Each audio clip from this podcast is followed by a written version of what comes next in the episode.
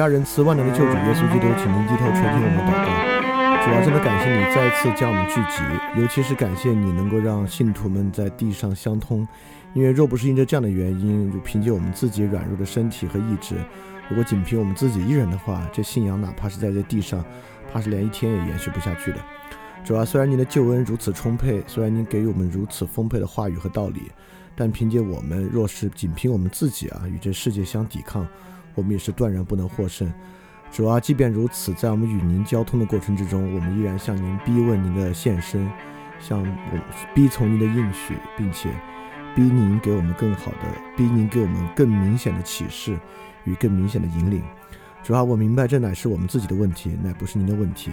主啊，求您能够让我们以更好的方式去理解您。但由于您的道和您的路都是那神秘之道与神秘之路。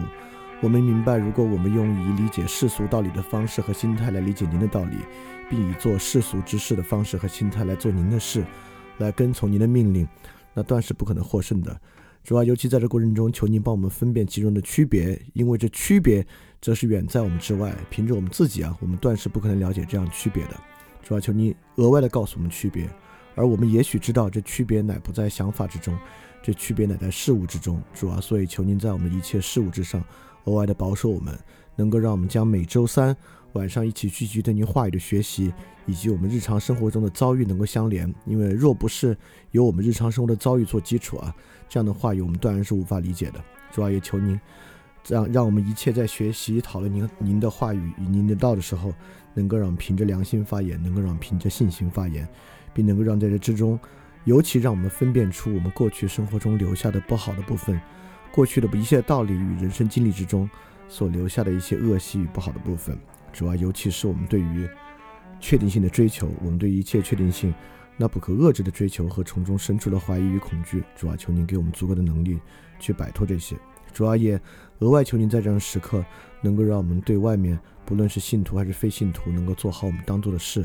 因为我们明白，如果我们有有信心并信心转化为行为的话。他一定会转化我们对外的言行，在我们对外言行的时候，求您给予我们能够用得上的试炼，尤其是当我们那些需要去坚持去做的事情，主要求您给我们更好的毅力与决心，能够让我们真的坚持下来。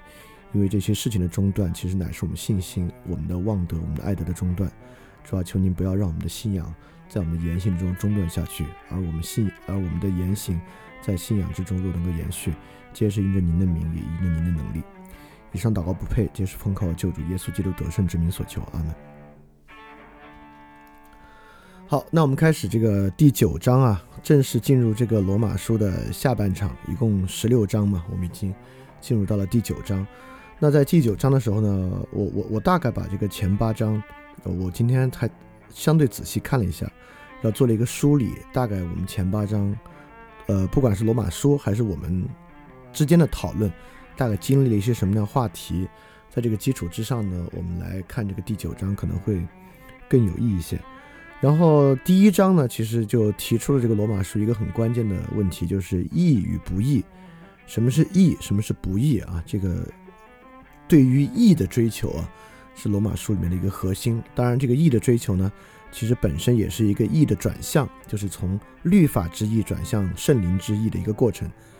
那么第二章呢，就是开始讲律法，尤其呢是讲律法的听与行，是在分辨犹太人对律法的态度啊，到底是听律法还是行律法这个过程。就是说到过去，呃，律法已经退化为了对律法的听与言，而没有对律法的行，这个呢是断然不可能达到一种义的状态的。那第三章呢，其实在讲第二章已经讲了律法的听与行，当然就是说呢，律法是要行出来的。那么第三章呢，额外讲了这个律法的行其实是不可能的，就其实没有人啊能够真正的行出律法，就我们无法靠律法称义。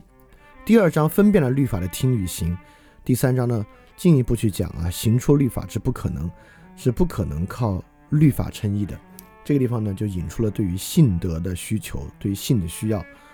那么第四章呢就讲这个因信称义的问题，就是义呢来自于信，义不再来自于律法了。义呢，就仅仅来自于性，所以说前面的逻辑还是很完整的啊，就推到这儿。那么既然来自于性呢，其实第四章，呃，就展开了一个很大的问题，包括我们大家的讨论，在第四章基本上也在讨论这个因性称义啊，那到底言，呃，言行还重不重要？那既然人因性称义了，那还还要做点什么的问题？呃，原因呢，就是因为在律法的时代啊，这个律法本身其实是比较明确的，包括。呃，奖惩如何，该做什么，不该做什么，都说得很明白。那么，既然因信称义呢，那信仰实质啊，也因着对于律法的抛弃和对于信的提提出呢，这个过去很充实的这个信仰实质啊，在这个时候呢，就遇到了一个比较空洞的状态。所以说，从第四章义来自于信，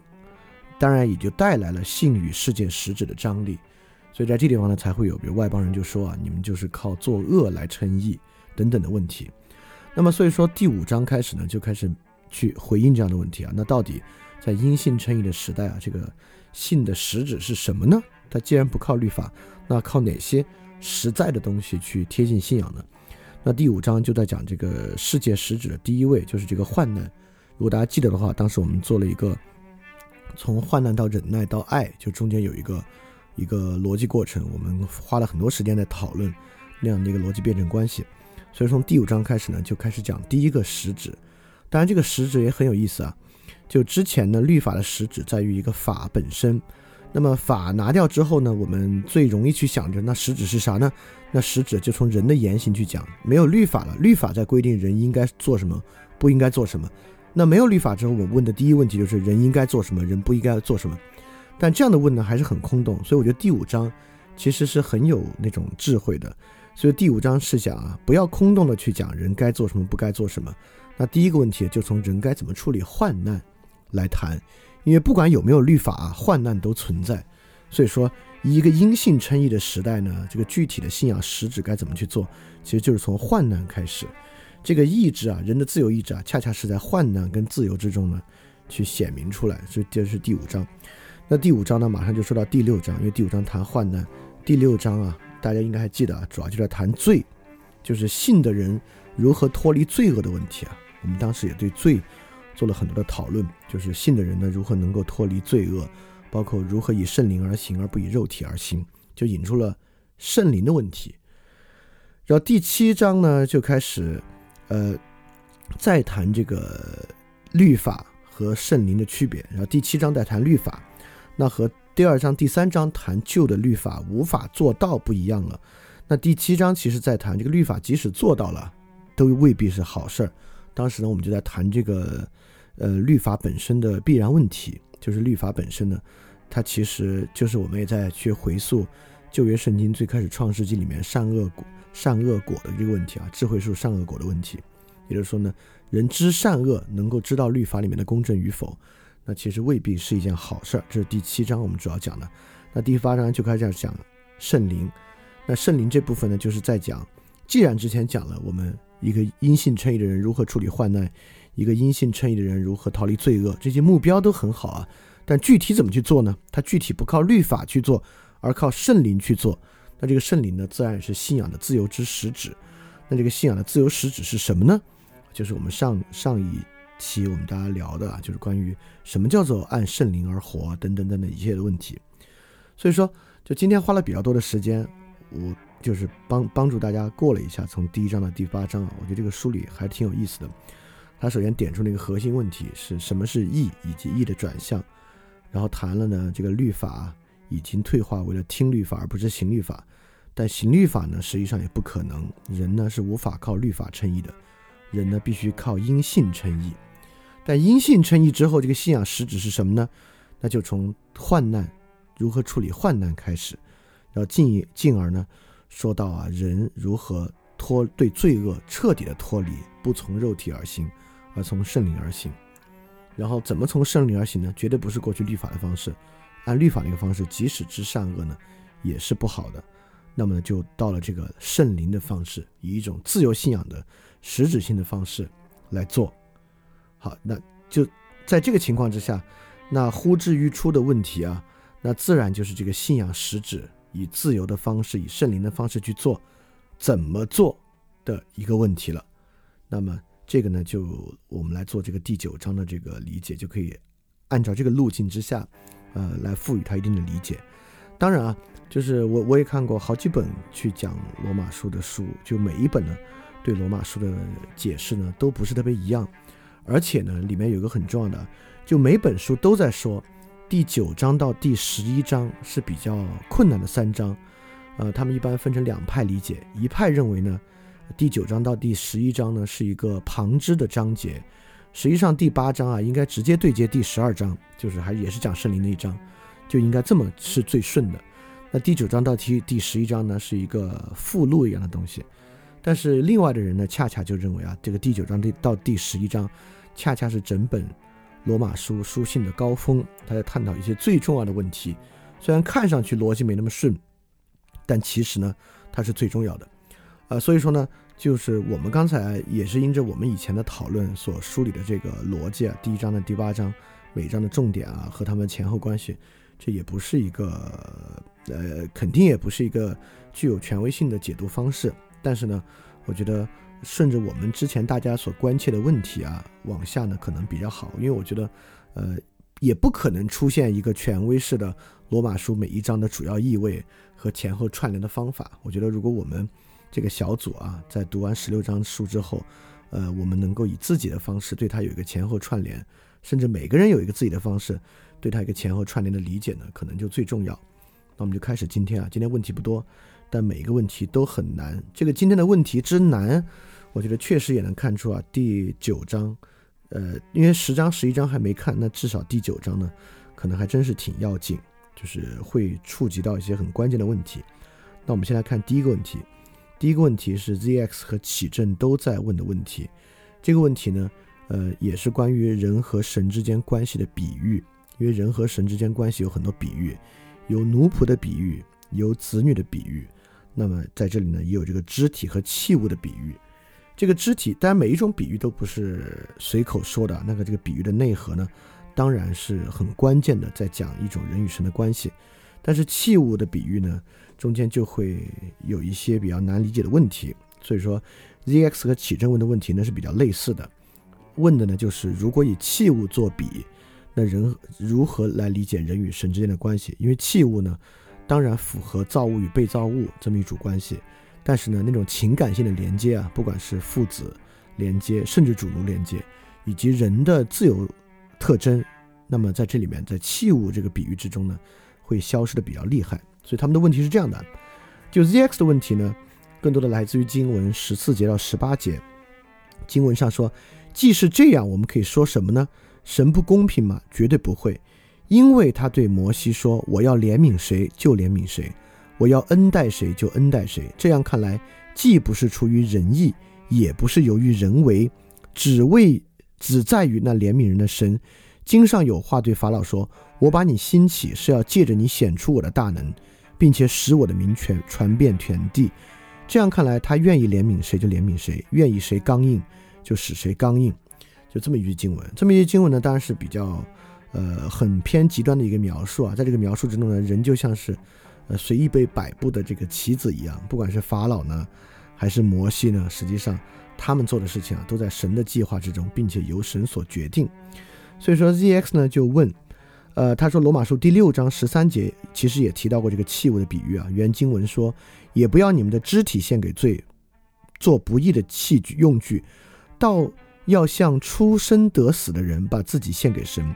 并且把你们的肢体献给神做义的用具，就是要做用具。所以经文上说呢，就是上帝将我们作为工具显他的大能。那我们是否就成为了上帝彰显自己权威和伟大的工具呢？而我们如何理解自己作为上帝器物的这么一点呢？就器物的比喻怎么理解？那既然如此，我们怎么能说神是公正的呢？毕竟他想我们做什么，我们就做什么。就在这个地方，对神公平的讨论是否还具有意义？尤其是这个法老这个部分啊，就是因为法老是受罚的嘛，神让法老刚硬，因而受罚，听着这个法老还挺亏的啊。因此他还有个追问，他说从公平再衍生，想起了列王记上十三章的故事，就是神人。因受骗而违背上帝的命令，因而被狮子咬死。那么呢，就正如耶和呃呃这个括号里面说，那把神人从路上带回来的先知听见这事儿，就说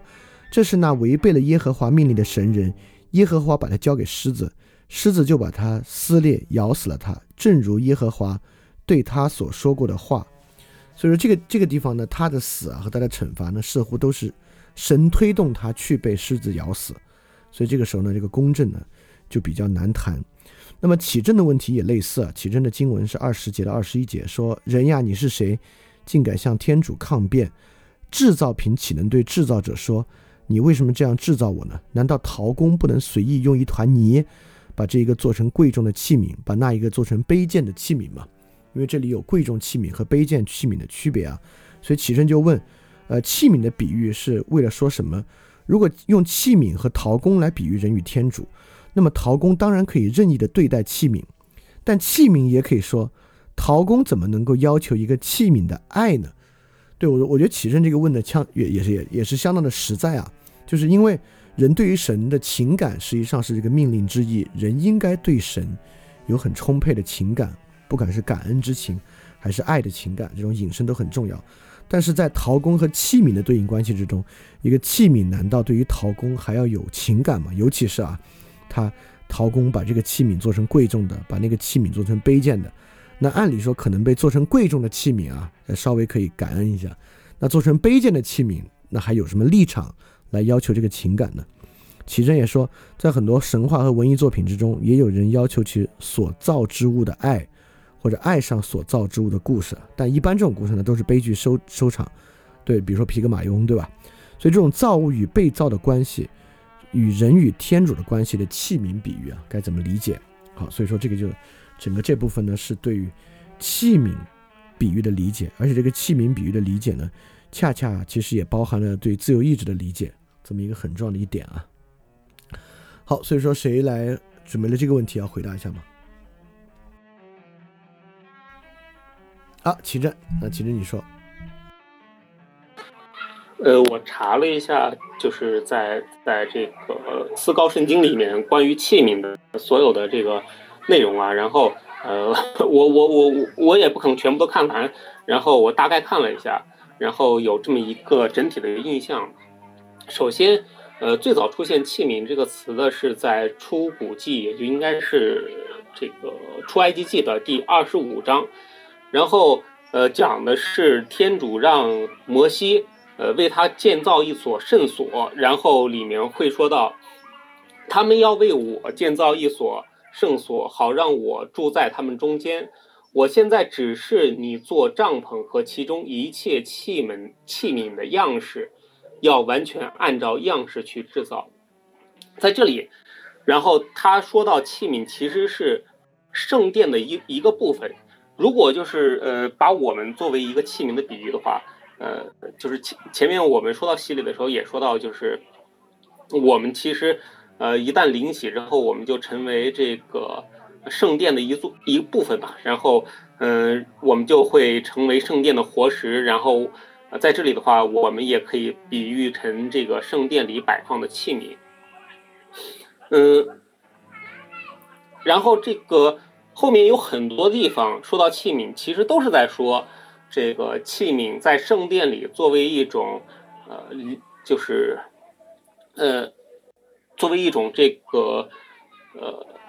呃，作为一种一一种礼器的一种一种意义。就比如说是这个说到这个外邦人攻进来之后，会说啊，砸毁我们的器皿，屠杀我们的婴儿，然后杀死我们的青年等等等等，包括呃，如果圣殿被呃，摧毁了也会说器皿被拿到哪里去，拿拿拿到哪里去这样的一些内容。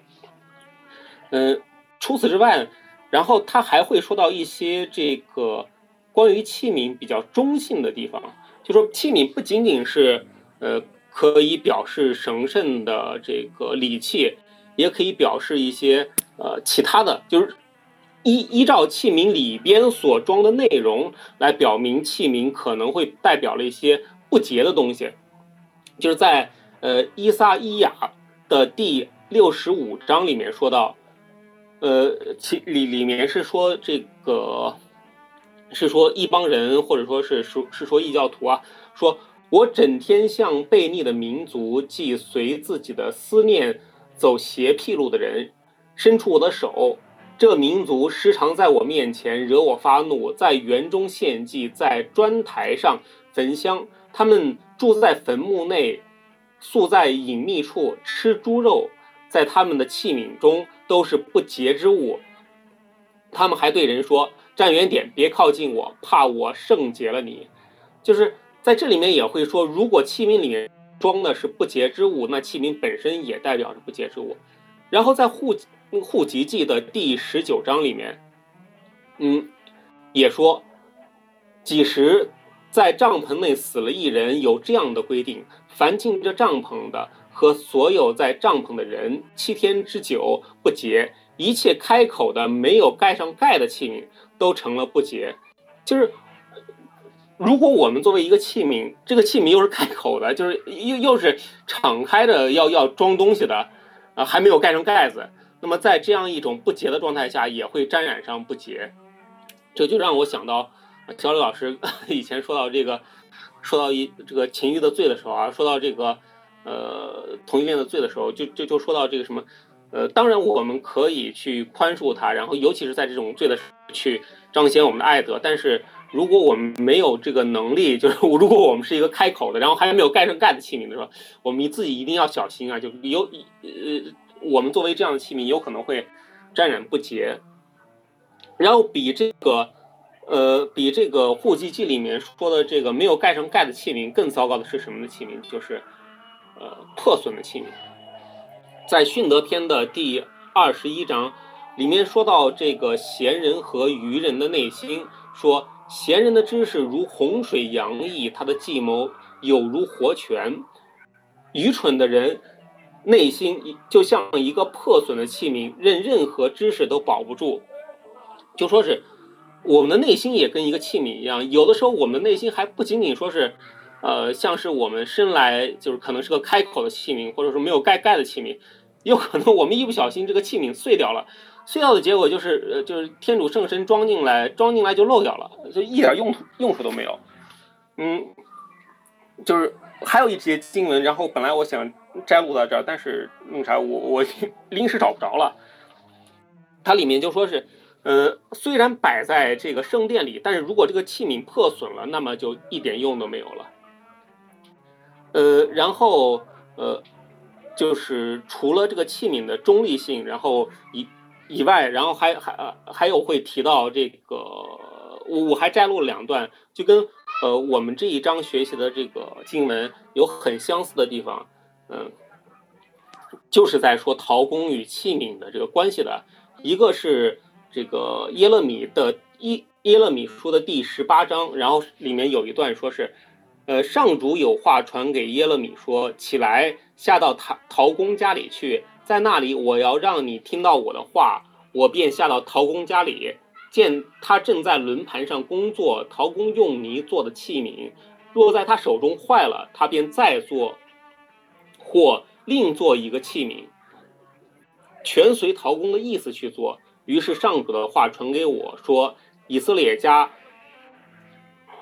我岂不能像这陶工一样对待你们？上主的断言，以色列家，看你们在我手里，就像陶土在陶工手里一样。我一时可对一个民族或一个一个国家决意要拔除、要毁坏、要消灭，但是我要打击民族。我若弃离自己的邪恶，我也反悔，不再给他降原定的灾祸；或者我一时想对一个民族或一个国家决意要建设、要栽培。但若他行我不喜欢的事，不听从我的声音，我也要反悔，不再给他所许的恩恩惠。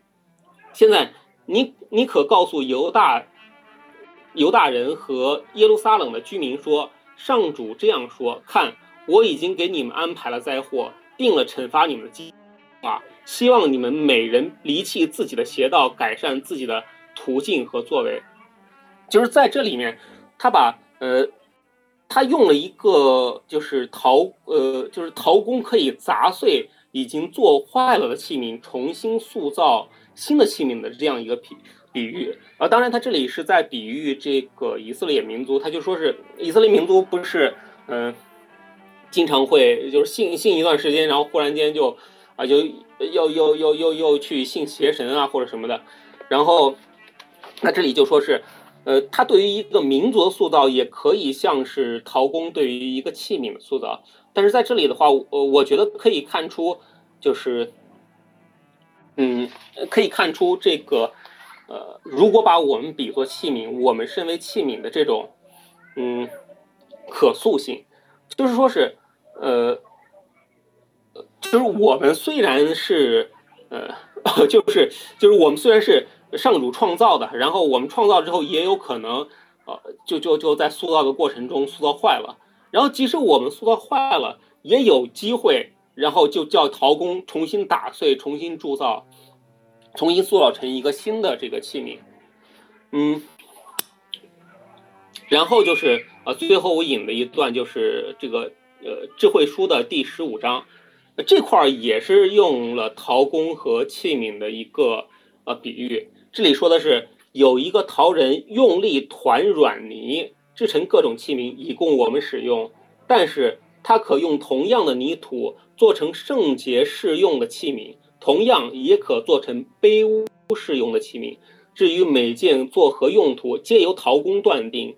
后来他竟枉费心机，用同样的泥土捏成一个虚无的神像，不想自己不久以前原是土造成的。不久以后，天主向他所还灵魂时，灵魂时还要归于土。他并他并不想死亡将至，生命短促，只图与金匠、银匠竞争，效仿铜匠，以制造虚伪之物为荣。他的心已如死灰，他的希望比尘埃还要卑贱，他的生命比泥土更卑微。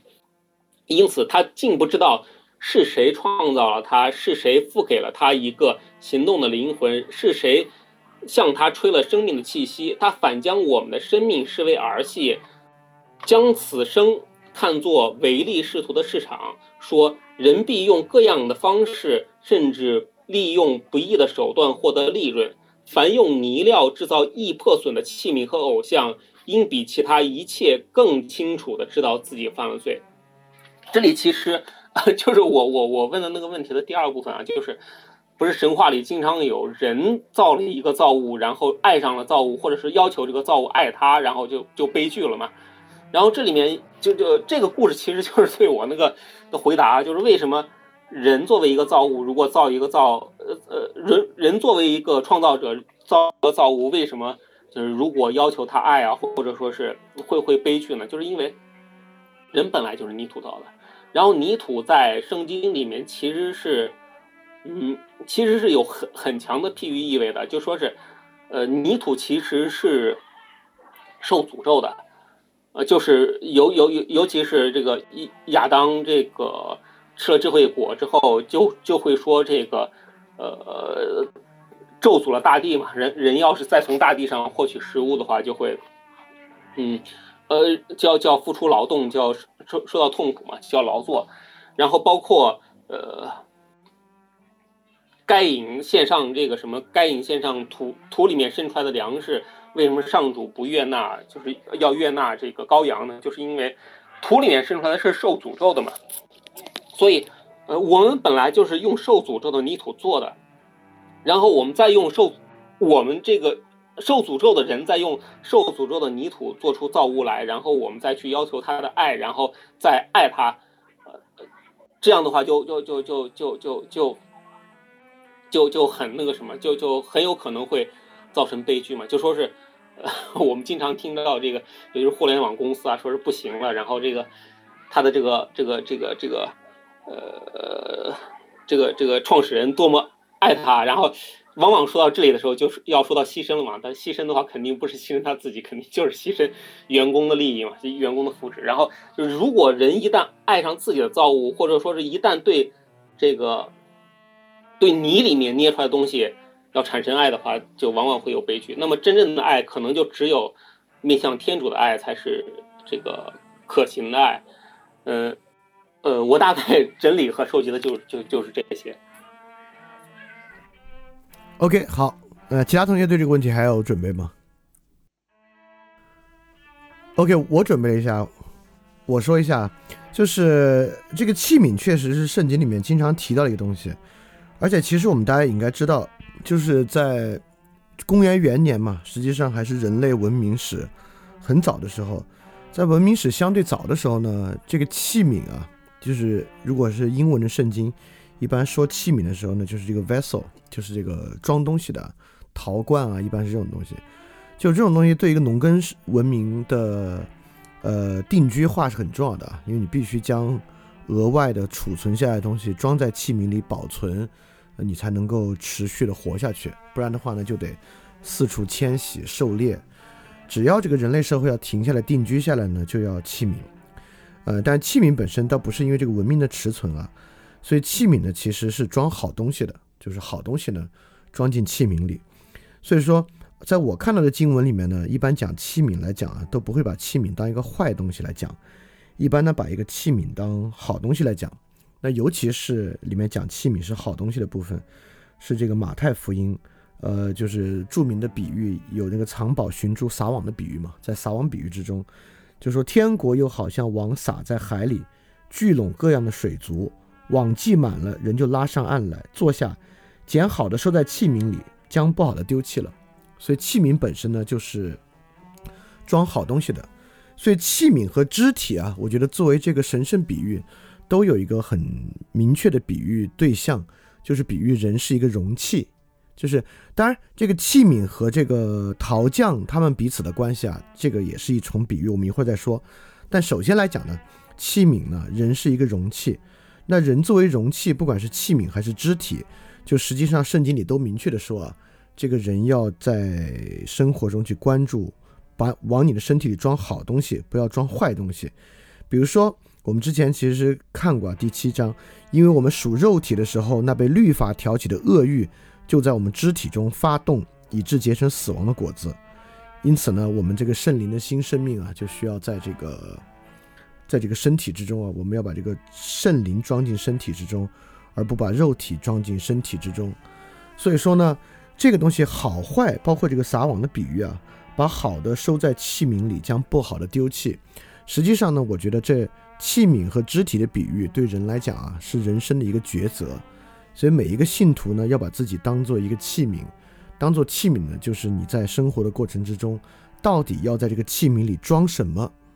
当然，这个律令呢，就是装好的不装坏，装好不装坏。所以，怎么去容纳好的而不而不容纳坏的呢？就是这里面一个很重要的问题。好，恰恰就是在这一点上，我们来看整个第九节经文的其他部分，就是来回答这个问题啊，怎么叫装好不装坏？就是这个问题，我觉得就比较有意思了。因为整个整个第九章呢，实际上是在讲以色列人为什么之前不信主。在以色列人之前为什么不信主，以以及以色列人的信仰是什么问题的时候呢？举了好多例子，里面包括举了亚伯拉罕的例子啊，举了以撒的例子啊，举了雅各、以扫的例子啊，等等等等。那么我们就会觉得器皿啊，呃，这里面有一组对应的比喻，包括与救赎和惩罚。因为基督教是一个虽然是个一元神论的宗教，但是里面的善恶二元和天堂地狱二元、救恩惩罚二元。这个二元对应关系是非常非常明确的。那包括呃，之在保罗这里呢，它就是肉体与圣灵的二元。那么在这里面，我们也遇到两个二元，呃，一个是说怜悯的二元，怜悯与刚硬的二元。包括到后面说到器皿的时候呢，我们说这个贵重与卑贱的二元。好，我觉得关键就在这儿了。所以说，这个贵重与卑贱是不是就在说贵重的呢就要得救？卑贱的呢，就是被主就是选没被主选上得不了救的人，那是不是这个意思啊？我觉得呢，还其实恰恰还不是这个意思，因为整个这一章里面，举到的人啊，包括其实旧约圣经里面，你说里面有没有纯坏？其实有，比如法老在里面啊。我们一会儿看法老啊，那法老基本上是一个纯坏的角色。那做一个反派角色形象出现的法老呢，他就是借就是神让他刚硬。但一会儿我们会发现，也不光是神让他刚硬啊，他其实自己也挺刚硬的。但是其他的人啊，包括呃，比如说撒拉与夏甲的关系，那这个呢，就是亚伯拉罕的两位妻子。这两位妻子呢，虽然这个夏甲是他的婢女。撒拉呢是久无法怀孕，然后让夏甲与亚伯拉罕这个在一起。但是这个亚伯拉罕跟夏甲生了孩子之后呢，这个夏甲就就是视自己啊有这个生育，而在家里面骄纵起来。那最后呢又被撒拉驱赶，被撒拉驱赶之后呢，这个驱赶当然不是什么好事了。所以这个夏甲和他的儿子以实玛利呢也蒙了神的这个赐予。那包括下面这个说这个雅各和这个。和这个姨嫂的关系啊，这个雅各和姨嫂的关系啊，虽然这这个话上是说雅各是我所爱，姨嫂是我所恶的，那么当然呢，雅各就是这个高贵的器皿，姨嫂呢就是这个卑贱的器皿。但是回去实际看故事呢，这个雅各和姨嫂的故事啊，还有点不像该隐的故事里面有一个很明确的一个坏人。那这个雅各和姨嫂呢，他也是呃各有很多做了一些好的或不好的事儿。而且总体来说啊，可能还是雅各做的事情要坏一点呢。就包括雅各在他的哥哥以扫啊，就口渴的时候呢，逼着他把他的长子的名分卖给自己，以及在将死的时候啊，就以以撒将死的时候啊，他听他妈妈的谗言，去骗以撒给他祝福，把他当做以扫一样，当做长子来祝福。但最后呢，他他们兄弟是互相宽恕啊，又落到这个宽恕的主题。所以说，整个这个部分里面举的例子啊，其实不是那种善恶特别分明的例子。也就是说呢，这个撒撒拉夏甲，包括雅各和以扫呢，在这里面并不是说都是坏人。从器皿的角度啊，他们当然都是器皿，他们有的呢是贵重器皿，有的是卑贱器皿，因为有的是神确实所偏爱的。那比如说撒拉的孩子是神所偏爱的，那么夏甲的孩子以实玛利呢，并不是神特别所偏爱的。但是以实玛利呢，也得到了神的应许。就以实玛利呢，就就是现在阿拉伯人的祖先嘛，就是他也是建立了，在这个两河流域建立了他们自己的国家。这个国家呢，也是受到耶和华所应许的。那么同样啊，在这里面其实也在说，就是很重要的那句话，说，呃，我要怜悯谁就怜悯谁，我要恩待谁就恩待谁。就说这句话的背景是谁呢？呃，是什么时候呢？说这句话的背景呢，恰恰是这个摩西出埃及记的时候。就神为什么要给摩西说这句话呢？实际上是摩西一直在逼神现身。因为神在最开始啊，说神要领他们到那个流奶与蜜之地，但是神呢不同你们上去，因为你们是印着景象的百姓，恐怕我在路上就把你们灭绝。就神知道这个以色列人啊，其实信心很差的，总要干各种各样的坏事儿，所以神啊就格外开恩说：“你们去吧，我就不跟你们去了。我要跟你们去啊，就我这脾气，半路就给你们都灭了。因为知道你们是这个硬着脖颈的百姓，这个硬着脖颈当然就是很刚硬的百姓。所以说呢，这个时候摩西啊，他自己的信心很弱了，他就哎呀，就非要求神啊，就神啊，你能不能跟我一起去？那神就说：行啊，好啊，我必亲自同你去，使你得安息。”然后这个摩西就是说，就是就是这个再次逼问，就是好，你看啊，你如果不亲自和我去，就不要他，他就开始反过来，就是去逼神了，就是去试探神。他说，如果你不亲自和我去的话，你最好就不要把我们从这领上去，因为如果你不和我去，人怎么知道我们所有人是蒙你的恩惠呢？如果不是你跟我们一起去。使我们和地上的万民分别，人们怎么知道我们是额外蒙恩的呢？然后这个神耶和华再次应允说：“行，你所求的这个我也要行，因为你在我眼前蒙恩。”这个摩西还不满足，这个摩西接着说：“求你显出你的荣耀给我看。”就他现在就要看，现在最好你就让我看着你。那这个神刚才那句话是在这儿说的，神就说啊：“我要使我的一切恩慈在你面前经过，也要在你面前宣告的明。”我要恩待谁就恩待谁，要怜悯谁就怜悯谁。之后呢，神又给这个摩西说的就是：你不能看见我的面，因为没有人看见我而能存活。也也就是最后他其实摩西让神赶紧显出来荣耀给他看，神拒绝了，神说你看不了这个，你一看你就死了。所以说呢，我我觉得这个地方就很有意思了。我们是神的器皿，啊，这个器皿呢，就是我们每个人其实都关心两个事儿。第一呢，我们特关心最后到底得没得救啊？我自己就是我是得救还是没得救？好，这是第一个问题。第二个问题，我们也关心啊，假设我得救啊，我那我是一个贵重器皿还是一个卑贱器皿？但人都希望自己既得救又是一个贵重的器皿，那人不希望自己虽然得救吧，但是是以这个卑贱器皿方式得救的。或者说呢，人不希望自己没得救，因此呢，人为了确定自己得没得救啊，或者就算得救是不是贵重器皿，人就特想知道，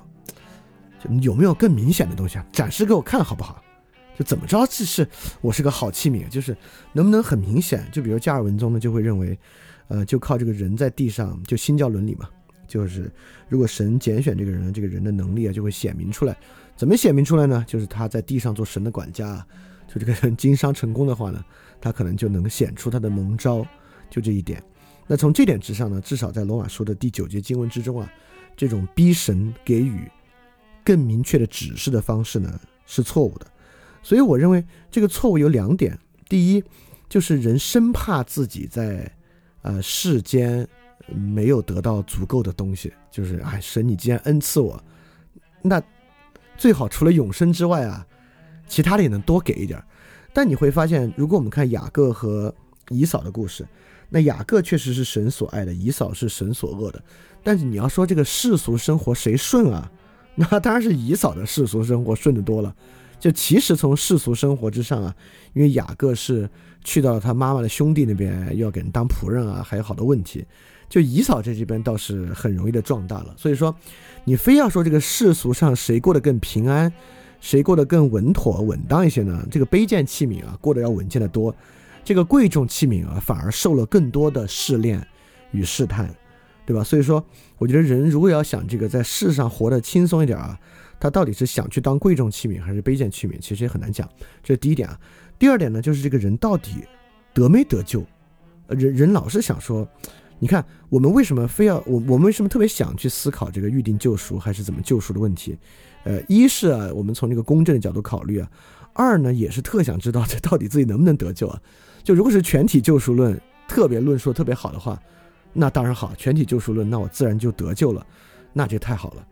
那么这个如果不是全体救赎呢，那怎么才可以救赎？有没有个这个标准？要有标准的话，能不能搞清楚点？我的，我想特别想知道我自己怎么能得救赎。那我就觉得整个第九节经文呢，其实也在说啊，不可能。就我们去看旧约里面的故事啊，就如果人要像摩西一样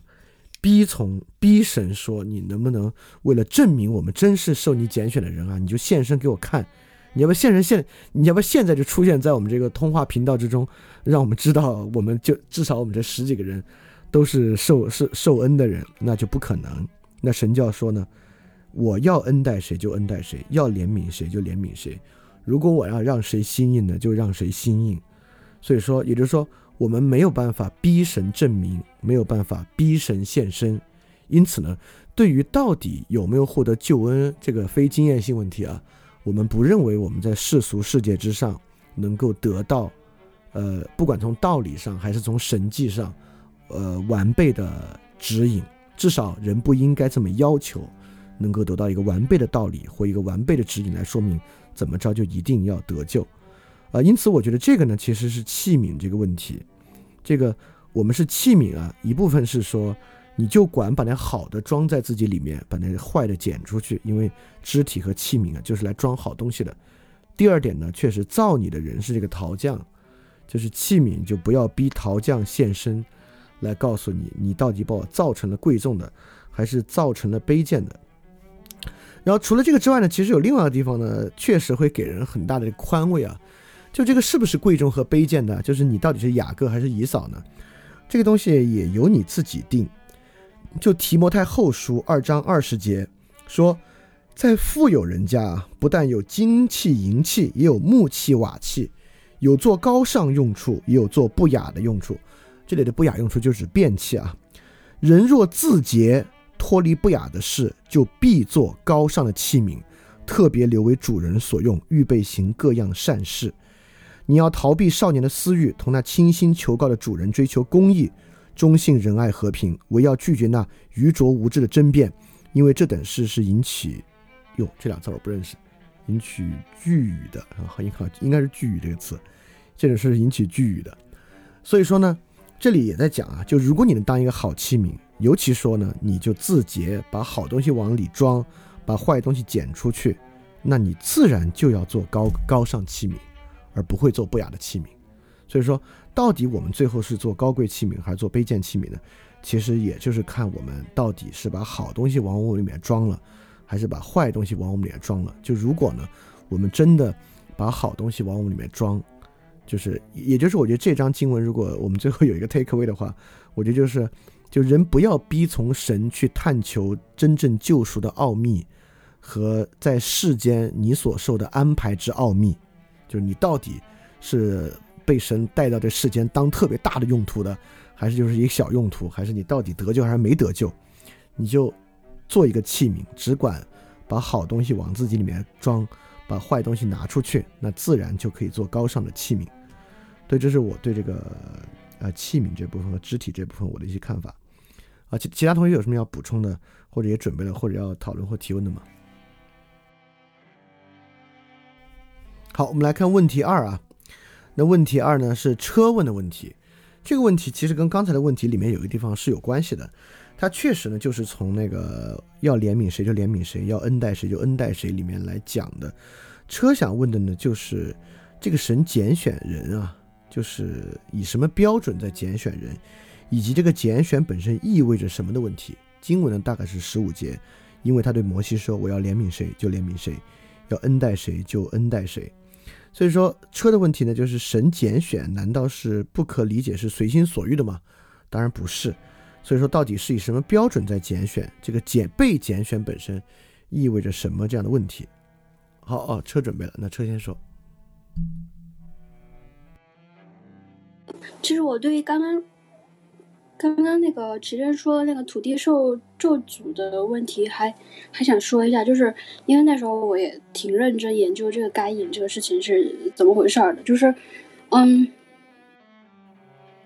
该隐不是他献给那个献给主一那个从土地里面种出来的粮食嘛？那亚伯呢？他其实他是这他的经文里面是这样说，他说亚伯也将他。呃，祖先原罪的一个教说者，就是即便是罪的源头，不幸死了，也让他有个安身的地方，完全对应死后的世界，就是完全，如果一个人对死后的世界不管不顾，那这一段来说，那小孩把，就就是他就可以任凭那个蛇的尸体被人踩踏就好了，可是他没有，那我觉得人也应该就是一样去对待，保持这样的信念，谢谢，好们。对其他同学对这个问题还有什么要说的，或者要有问题或要讨论的吗？好，ZX，你说。哎，嗯，这个问题我刚刚有嗯小小准备一下啊。那关于神是怎样拣选在拣选人，其实就是我呃有看过，一个是保罗的故事嘛，然后还有一个是以诺的故事。呃，我觉得可以把这两个人做一个小小的一个比较啊。那保罗就大家都知道，就是嗯，就是第一批就是一个传教士吧，就是在圣经里面非常就是几乎是嗯最有影响力的一两几个传教士之一吧。那保罗的故事是说，他有一个嗯，他在一个呃，就是在使徒行传二十六章里一一节到三十二节，他的一个故事是他保罗向对亚基伯王去申辩。他申辩就是说，嗯，亚基伯王啊，犹太人控告我的事，今天我可以在你面前辩护。那保罗大家都知道，就是在前呃，在他成为基督徒之前，他是其实有迫害，就是呃基督宗教的。到之后是因为耶稣显现在他的面前，所以他从那以后才开始信，才开始忏悔自己。那这里原章是说，那时候我得到祭司长的授许和准许去大马士革王啊，就在中午的时候，我在路上看见一道光，比太阳更明亮，从天上四面照着我和同行的人，我们都仆倒在地上。我听见有声音用希伯来话对我说：“保罗，保罗，你为什么要迫害我？你是你要梯次是男的。”我说：“主啊，你是谁？”主说：“我就是你所迫害的耶稣。你起来站着，我向你显现，是要指派你为我而工作。你要为你所见过的事和我将要向你显明的事做见证。我救你脱离这人民和外族人，差遣你到他们那里去，开他们的眼睛，使他们从黑暗中归向光明。”好，然后就后面就是呃，主对。保罗说的一些话，然后自从那以后，保罗就开始相信基督，也开始相信耶稣，然后才开始对他的就是不管是他的民族啊，呃，还是就是去拯救更多的人。那还有一个人是以诺，以诺这个人就是还挺有意思的是，以诺他活了可能有，嗯，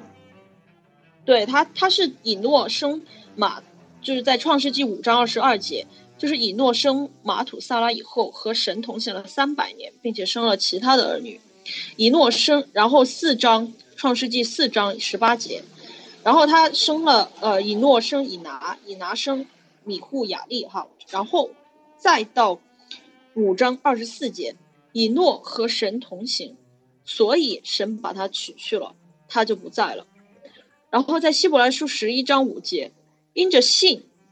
以诺被迁去了，使他不至于死，人也找不着他，因为神把他迁去了。原来在迁去以前，他已经得了神喜悦他的名证。那我们把两个人做比对，就是保罗显然他是救了许多人，他是与跟呃给许多人传教，但是以诺其实你看起来好像他也没做啥，就是他，但是他最重要的一件事，他是。他是在和神同行，所以他就可以直接进入天堂。那我们把这两个人再做再做比对，我们在那个哥布林前书，嗯，不好意思啊，哥林多前书一章二十六节到三十一节，弟兄们，你们想想，你们这些蒙招的，按人来看有智慧的不多，有权势的不多，出身尊贵的也不多。但是神却拣选了世上愚笨的，使那些有智慧的蒙羞愧；他也拣选了世上呃软弱的，使那些刚强的羞愧；他也拣选了世上卑贱的和被人轻视的，以及算不得什么的，为了要废弃那些自以为是的，使所有的人在神面前都不能自夸。你们因着神得以在基督耶稣里，使他使基督成了我们的智慧。就是公义、圣洁和救赎，正如经上所说的：“夸口的应当靠着主夸口。”而这一段这一段的那个英文，它其实对“拣选”这个词，它是用的是 “call”，you were called，就是你是被怎么说？你是被呼求的，你是被呃召唤的，可以这样理解吧？那为什么神要拣选？就是好像看起来神是拣选了。就是没有什么标准，就是既可以选尊贵的，然后也可以选。但是从这一段我们就可以看出，他要使那些智慧的羞愧，他要使那些刚强的羞愧。他其实还有就是保罗，他选保罗这个人又是为了什么呢？保罗因为他之前就是迫害教堂，以以及破坏那个迫害耶呃基督徒嘛，所以我我自己猜测啊，就是神。也许拣选人是靠拣选那个人他的神圣的可能性，就是说，他要让他不只是要让呃那个人自己从一个环境中得救，显出自己的大能。就比如说他拣选愚蠢的，让他那他信主以后，那一定是靠着就是不断的往智慧靠近，神的智慧靠近。那他除了要。在那个人身上显示自己的大能外，他也要将这个大能显示给其他人看。当人看到了这份可能性以后，神圣的可能性以后，那我们就会有更多的人得以得救。对，这是我刚刚的自己总结出来的一点点小的想法。OK，以上。好，这个问题还有谁有想说的吗？OK，我说一下吧。这个问题我也有准备，因为拣选是个相当重要的问题啊。第一来讲呢，拣选就意味着得救，被拣选的人呢才可以得救。所以说有没有被拣选这事儿确实很牵动我们。第二呢，就是因为拣选这事儿呢，从一个最宽泛的条件上来讲啊，这个拣选的条件相当宽泛。比如说旧约时代呢，那以色列人就都被拣选，整族被拣选。那整族被拣选之后呢，那么自然就是以割礼为记号，就是立约是拣选的记号。说白了，对吧？所以在旧约时代呢，只要你行了割礼，以色列人你就被拣选了。那新约时代呢，立约的记号是洗礼，呃，这我们都知道啊。就是所以说呢，从最宽泛的角度来讲呢，受洗之后呢，你也就得了拣选。呃呃，包括如果。呃，因为拣选与被神招是有关的嘛，就是这个使徒行传里面就说，你们个人要悔改，奉耶稣基督名受洗，叫你们罪得赦，就必领受所赐的圣灵。因为你都领领受圣灵了，你肯定也就被拣选了。但是呢，这个地方比较麻烦的就就在于啊，正是在这个罗马书第九章里面，这个保罗啊说了一个特别让人不安的话。就他说啊，他就关于这个为什么这个以色列人没有都受，就没有都受到神的拯救啊？就他说这个不是所有以色列人都是以色列人，这东西吧，分假以色列人、真以色列人就很麻烦。从以色列生的不都是真以色列人，这很麻烦了。那转过来也一样，那是不是受洗的所有人都是真受拣选的？那也不是对吧？那基督教过去的欧洲那么大宗教，要受洗的人真真的都受拣选的话。那也就没有这个窄门窄路这么一说了，所以这个拣选呢，似乎看上去有比这个立约要更复杂点的事儿。然后就是因为它更复杂呢，所以我们大家也很想知道啊，到底怎么我受了拣选啊？这个问题非常的牵挂。那在这个问题之上呢，呃，很明显就有这个有两种说法吧，其实跟救赎也很有关系。呃，其实就是这个，就拣选跟我们人自己的行为有没有关系？因为如果拣选这事儿啊，跟我们所有人一点关系都没有，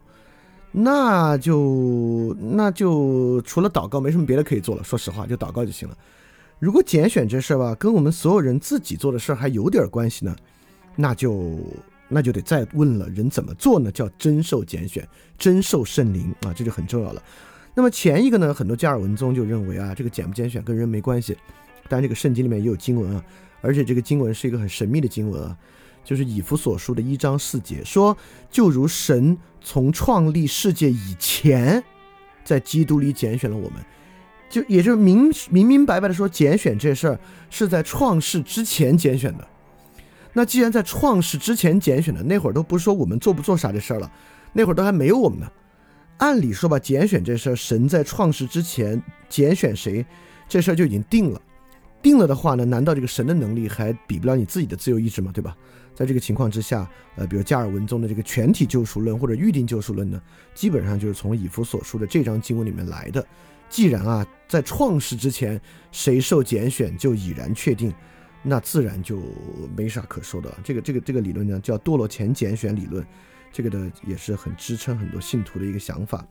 但是呢，刚才像 ZX 已经引了，就哥林多前书那章，对吧？就是。呃，肉体智慧不多，有能力有尊贵的不多，所以曾拣选世上愚拙的，要叫有智慧的羞愧；拣选软弱的，要叫强壮的羞愧；选卑贱的、被人厌恶的、无有的，要废掉那个。从这个角度来讲呢，这其实都是说在世的品质。也就是说，我们至少可以明白一个问题：即使谁受拣选啊，是这个神在创世之前就已经确定的事儿。但是呢，反映在今天的世俗生活之中，什么是真受圣灵？什么样的人是真领受圣灵？其实呢，每个人心里也应该有数，不然的话呢，就不必再讲什么有智慧的、强壮的，也不必再讲什么卑贱的、被人厌恶的。所以本质上呢，这个拣选的东西啊，呃，正是有这种冲突呢，才有张力，有这个张力呢，才有可说的。所以说，一方面呢，它一定是在创世之前就已经预定下了一个宏大的计划。第二部分呢，当然与每个人有关。那与每个人最大的关系啊，其实我觉得这跟上上一期节目我们有一个就讲怎么才叫领受圣灵而活，从圣灵而活，就什么叫从圣灵而活？就跟那个问题产生了关系。也就是说，本质上呢，这个怎么叫做受拣选啊？其实就在于第一是肯定要受洗的，第二呢就是是不是真受洗。也就是说，这里面一定也有真受洗和假受洗这两回事儿。那真受洗呢，就叫你是不是凭圣灵受洗。那是不是凭圣灵受洗？怎么叫才能凭圣灵受洗？是不是要一定要结出圣灵的果子才凭圣灵受洗呢？如果是我的看法，我的看法是不是？我觉得这事儿其实领受圣灵这事儿还挺宽进宽出的，就是领受的条件啊并不复杂，就是你真心实意的信，因为任何人的信德都不可能完全充沛，也就是当你真信领受圣灵的时候呢，你其实已然就被拣选了。那拣选之后呢？因此啊，你到底是做什么器皿？是做高尚的器皿，还是做一个卑劣的器皿？这个呢，呃，跟你的信德、望德、爱德有很大的关系。但是呢，从减免的角度，从这个拣选的角度来讲啊，实际上，如果你真的以圣灵之名领受洗礼呢，其实已经就受了拣选。从救恩的角度呢，我认为啊，已然就获得了救恩。因此呢，才会有你不要用这个事儿去做坏事儿，不要不要因此。更加去顺从自己的肉体而行啊，等等等等，才变得很重要。所以我觉得这个拣选是这样的，就确实呢是有真以色列人、假以色列人，当然也有真洗礼和假洗礼之分。但这个真假洗礼之分呢，也并没有那么严格，它与经世有关。与经世的主要关系呢，就是你是不是真的，呃，奉耶稣基督之名领受洗礼，并且接受圣灵。当然，如果一个人极端自傲的话，那他，呃，即使嘴上说他。奉耶稣基督之名领受圣灵的，实际上可能性也不大，啊，这里面确实是人必须意识到自己的无知和无能，才会愿意所谓的领受圣灵啊，服从神的计划。我觉得这些都是个最基础的事儿。就如果一个人极端，嗯，自满自大，自觉有智慧的话呢，其实，呃，他可能嘴上说他确实是奉圣父、圣子、圣灵的名领受洗礼，那可能确实也不是。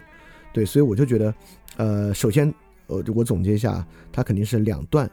就是也就是说呢。呃，呃，也就是被拣选和成为高尚器皿啊，是两个事儿。成为高尚器皿是被拣选的一个更进阶的东西，就被拣选的又很圣洁的成为高尚器皿。那被拣选你也可以成为卑劣的器皿，这卑劣器皿也是被拣选的。但这个拣选这事儿呢，它既是这个创世之前就已有的，也是创世之后由个人自己来决定的，呃，不是要决定，由个人自己所影响而参与作为治料。参与的一件事儿，而这个参与的事儿呢，呃，不在于要真的结出果子，就结出果子那一面可能已经是呃高贵器皿的事儿了。那这一面呢，主要就是看你是不是真信，是不是真信。那真信这面呢，和人自己对自己无知和无能的判断是很有关系的。当然，这个东西，呃，所有基督教的东西都不可能最后变为一个特别明确的标准，就是怎么样就行，达到这个东西就算怎么样了。它都是一个中道。你要说你太觉得自己无知无能，躺倒什么都交给神呢，那产生那种妄妄，它可能也不是一种真正的信。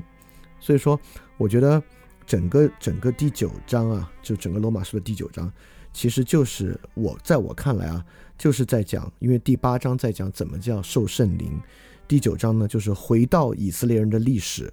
举出这些。善恶两变之人，就这里面没有讲该隐，也没有讲很多法老的事儿，这里面讲摩西的事儿，这里面讲这个雅各和以扫的事儿，这里面讲撒拉和夏甲的事儿，恰恰是从这些事儿来点出真以色列人、假以色列人，实际上也在说真受洗礼、假受洗礼，在说这个事儿的神秘之处，就在说领受，呃，领受这个救恩以及成为何种器皿这件事儿吧。是一个不能够去逼神给出明确标准，不能够逼神向你拿出明确证明。看你已经甭担心了，你这已经是受受呼召的人了，你这是高贵器皿了，别担心了。我向你保证啊，我亲自为你这个显示神的荣耀，以向你保证，你成为了神的高贵器皿。或者说，我们以某种理性方式得出一个标准，就是人只要这样了。啊，你就是高贵器皿了，或者像加尔文总统全体救赎论，就我们靠理性得出一个标准，你放心吧，所有人都受救主了，这事儿肯定是盖棺定论的。我觉得这么说呢，肯定就会有点问题。所以这是我对这个拣选问题的看法，也是就这个拣选问题和整个第九章里面它的核心表达的一个想法。好，那其他同学对这个问题还有什么想说的吗？好，齐正说。呃，我有一个想法，但不知道对不对，就是我还真觉得是这个神的拣选是拣选了所有的人，就说是神是拣选了所有的人，但问题是人到最后不一定能选择神，就说是，呃，我我这个也没有什么依据啊，就说是这个犹大。呃，就出卖主耶稣了。如果他真要诚心忏悔的话，我相信就是主也会原谅他。但是，就是因为他的这个罪影响了他他自己，就是不能去去向这个神忏悔，所以，呃，他就非得要自杀，那就谁也没有办法了。嗯，我我大概就是有这么一个想法。嗯，呃，刚好。因为那个群里面爷爷有他引了巴特的一句话，呃，因为哎爷爷最近可能在读巴特神学啊，最上期和这期都引了很多巴特。对爷爷，我觉得你可以把这个话先在这里面念出来，然后我们再来从这句话来看看拣选这个事儿的重要性和和和如何理解拣选。包括我我我觉得你这个话跟刚才那个我说那个就有关系。来，你给大家念念这个巴特的话，包括你也可以说最近你为什么在看巴特。我来念一下啊，上帝的意志不是某种凌驾于上帝之上的善的应用和操作，而是善的一切善的源泉和设定。只有将它理解为上帝的意志，才能将它理解为善的意志。其实我是觉得，呃，我自己是觉得，呃，上呃，我完全接受神。愿意拣选拣选谁就拣选谁，他愿意恩待谁就恩待谁，是因为我觉得如果上帝他就是我们要探求一个，就是说，哎，神到底是一个以什么样的标准来做一个拣选的话，那我觉得这个这个标准就只能是他自己。呃，然后我现在有点紧张，要不小李老师你接上。OK，我我我对这个是这样理解的，你看啊。呃，这个理解确实是一个很重要的东西，也就是说呢，这个其实就是唯名论神学跟后面的一个区别。那唯名论的时期呢，认为一切都受到上帝的决定，包括善本身也受到上帝的决定。这里面就有个很很严肃的事情了，也就是说，当一切都受上帝的决定呢，呃，上帝就只符合矛盾律，意思是说，上帝可以这样，也可以不这样，上帝可以让善，也可以让不善。因此，神呢有时候会变得喜怒无常，会变得比较难以琢磨。这个呢对神学是有一定影响的。是说，就是你这句话的意思：上帝的意志不是某种凌驾于上帝之上的善的应用和操作。因为在过去的理性神学来看，也就是说，当我们认为啊，人只要做到了什么样的条件，人就可以得到上帝的救赎。意思是说呢，那个条件已经凌驾于人之上，也凌驾于上帝之上了。那比如说啊，就是为什么耶稣基督说我们不要学东方人、外邦人祷告的样式啊，就是不住的重复同样的话，因为人靠重复同样的话是不可以调动神的。呃，佛教徒老是喜欢念六字真言，当然啊，他们那个是非人格神的宗教，那并没有嗯逼某位神来降生。但是呢，假设佛教是人格神尊严啊，念六字真言是让这个释迦牟尼帮他们，假设是这么个逻辑啊。那意思就是说呢，人靠不断反复念诵经文呢，其实西藏本教就是这样的。你靠不断念诵经文，不管是人来念、水来念、风来念，谁来念都行。你靠不断不断念诵经文呢，就可以逼神现身或者逼神做事儿。那基督教呢，就是为了制止这些东西啊，就是不可能，人靠什么都不可能让神现身或者控制神，即便是靠善都不行。因此呢。神可不可以不善？神可以不善啊，这个是唯兵论神学很重要的一个事儿。但这个事儿呢，就搞得很麻烦。就神可以不善，那完蛋了。那我们该怎么做呢？对吧？就变得很复杂。当然，你就只能搞那个全体救赎啊，或者一些神秘神学来做啊。但是我们之前其实也也也有一个说法，就是其实我我们讲的是神委身于善，也就是说，神当然你说神有没有能力，可不可以不善？可以，怎么着都行。但是神呢，选择委身于善。就是，尤其对人来讲啊，神委身于公正，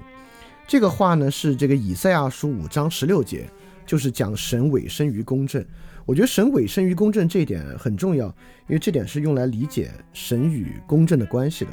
因为说实话，公正和善，你说是不是一定要从神的角度才可以理解？其实不是，就是我们从世俗角度呢，都可以来理解什么是公正，什么是善。就连保罗也说嘛，外邦人虽然不信，没有律法，但以他们自己的方式呢，他们其实也可以有自己的律法。也就是说呢，他们其实也能够知善恶。就善恶这事儿，是不是一定必要有神的意志才能有？呢其实不是，人靠自己啊，靠世俗都可以知道善恶。那关键呢，就在于这里面神与善恶的关系了。现在就在说，要么呢，神就可以超善恶，就神完全可以以我们不善的形式呈现出来，那这个神就变得很可怕；要么呢，我们就要认为神其实委身于善。但是怎么理解神委身于善？我觉得尤其这里面最重要的问题啊。就是神委身于善和我们理解什么是善，为什么这么重要呢？就刚才我花这么多时间疯狂铺垫，其实是在找以赛亚说那个话，我现在刚找出来，这话是这样说的啊：故此阴间扩张其域，开了无限量的口，他们的荣耀、群众繁华，并快乐的人都落在其中，卑贱人被压服，尊贵人降为卑，眼目高傲的人也降为卑。唯有万军之耶和华因公平而崇高，圣者神因公义显为圣。那时羔羊必来吃草，如同在自己草场；丰肥人的荒场被游行的人吃尽。也就是说，神为何要委身于公正？是因为世间有了纯粹的恶，就是无知恶阴间的扩充，他们的荣耀、群众、繁华、快乐，都落到了阴间的扩充之中。所以，首先先是有了恶，因此呢，神才以才委身于恶的反面善，呈现为神也愿意遵从善的道理。所以说呢，因此我觉得，因着以赛亚书这个经文啊，我我觉得人在世间有一个事情是可以信赖的，就是不管是被神拣选还是如何当器皿啊，就善绝对是一个可信赖的东西，因为神委身于善了。神委身于善的意思，可以说可真的。可以说，神在某种条件之下，善凌驾于了神的应用和操作，这是神自愿的。那我们也可以自愿让什么东西凌驾于我们身上，我按照他的方式来行是可以的。所以在这个条件之上呢，神呢委身于善，但是呢，善确实也是神的源泉和来源。只有将它理解为上帝的意志，才能理解为善的意志。这话对基督徒啥意思啊？我觉得这话说白了，尤其在圣灵的角度之下，就是这个意思，就是说。当你有点确定不了啊，啥是善，啥是恶的时候，你还可以稍微教条的来理解一下圣经。就圣经上说啊，这事儿啊就是罪恶，罪恶的事儿，比如说情欲啊，圣经上说，这一切跟身体的罪啊，里面最糟糕的罪就是情欲了。可能你会觉得，哦，好像不是啊，就是我怎么觉得好像，就是主动伤害他人比情欲这事还要再坏呢？哎，那这个时候吧，你可以巴特这个话，我就在这儿就这么理解。就是你还是得把善恶理解为上帝的意志，所以如果圣经上说是这个情欲是至恶之物啊，是真正对肉体的干犯，那肯定是你没理解。就你别觉得肯定是经上说错了。我觉得按照现在的人世间吧，自私贪婪才是最大的恶，情欲不是。那这个地方呢，我觉得就，呃，那就肯定情欲是最大的恶。因此呢，这又回到了之前说圣灵的那个问题啊，就是圣灵给人自由，因此呢，人可以自由的选择善。因为神也委身于公正，但是呢，当人啊自己有点拿不准，或者与经上的东西相抵触的时候呢，这个自由不是任意性的自由，这个自由呢依然有那种可理解的教条在其中，你还是得以经上为主来完成这个东西。对，所以说我觉得这个就是呃巴特这个话的意思。啊，当然我我我已经忘了我们是怎么从拣选到这个话题上来的了啊。对，但是如果巴特这个话引出来呢，我就觉得从这个角度，当然这这可能也在主宰我们理解什么是拣选啊，也就是说什么是拣选呢？当然这个事儿与善大有关系，我们肯定是因着善的原因被拣选的。这个善呢，不只是圣经上做这些，那也是日日常生活中我们可以理解之善，神也委身于他了啊，这些东西都是好的，我们可以确定，就不是那个唯名论社的神，就是我们只能以神秘的方式引导他，凡是以善的方式引导他，呃，去理解他。或者去接近他，那就是干犯他，就是忤逆神，那不是，因为神自己委身公正，所以我们追求善完全没有问题。但是呢，当呃，圣经上就某些事情做出了很明显的界定和命令的时候呢，那我们得尝试去理解它，而不是认为这是圣经这书跟不上时代的象征，这个时代已经不像圣经上所这么说了，那就应该不是。好，这是我对这个刚才启正引出的爷爷的这个问题，我的一些补充啊。对这个问题还大家还有什么要说的吗？哎，小李老师。嗯，就是您您刚才说到这个什么，就是神委身于善这块儿，呃，有一点好像我不是特别同意，我也没有，我没我也没有这个，呃，就是经文的证据啊，我也没有这个其他的考证，就是嗯，你你刚才说这个神委身于善是因为有一是是因为恶的扩充，这个我我好像不太能够认同，我觉得这个。恶应该是善的缺乏，就是因为那儿没有没有神，所以那才是恶，不能说是，嗯，就是因为因为那个的扩张，所以神才委身于善。而且我们就是前前前前几期不是一直说，呃，就是我我一直在说这个，呃，如果我们承认有一个绝对的善，那就只有只有只有信主一条路嘛，就只有相信有一个。呃，绝对的神才能够有，呃，才能够有这个，呃，就是，呃，就如果我们相信这个唯一这个呃有绝对的善，那么这个就只只能有一个神才能保证这个这个事情嘛。然后后来我觉得这个话说反了，应该就是嗯，不能这么说，应该说是只有只有只有只有只有信靠主，只有信相信有主。有神，这个这绝对的善才是才才才是有可能的，才是才是一个可想的事情。嗯，就是如果如果如果一个人不信神的话，那他就没有必要去相信一个绝对的善，一个绝对的这个正义或者一个绝对的什么，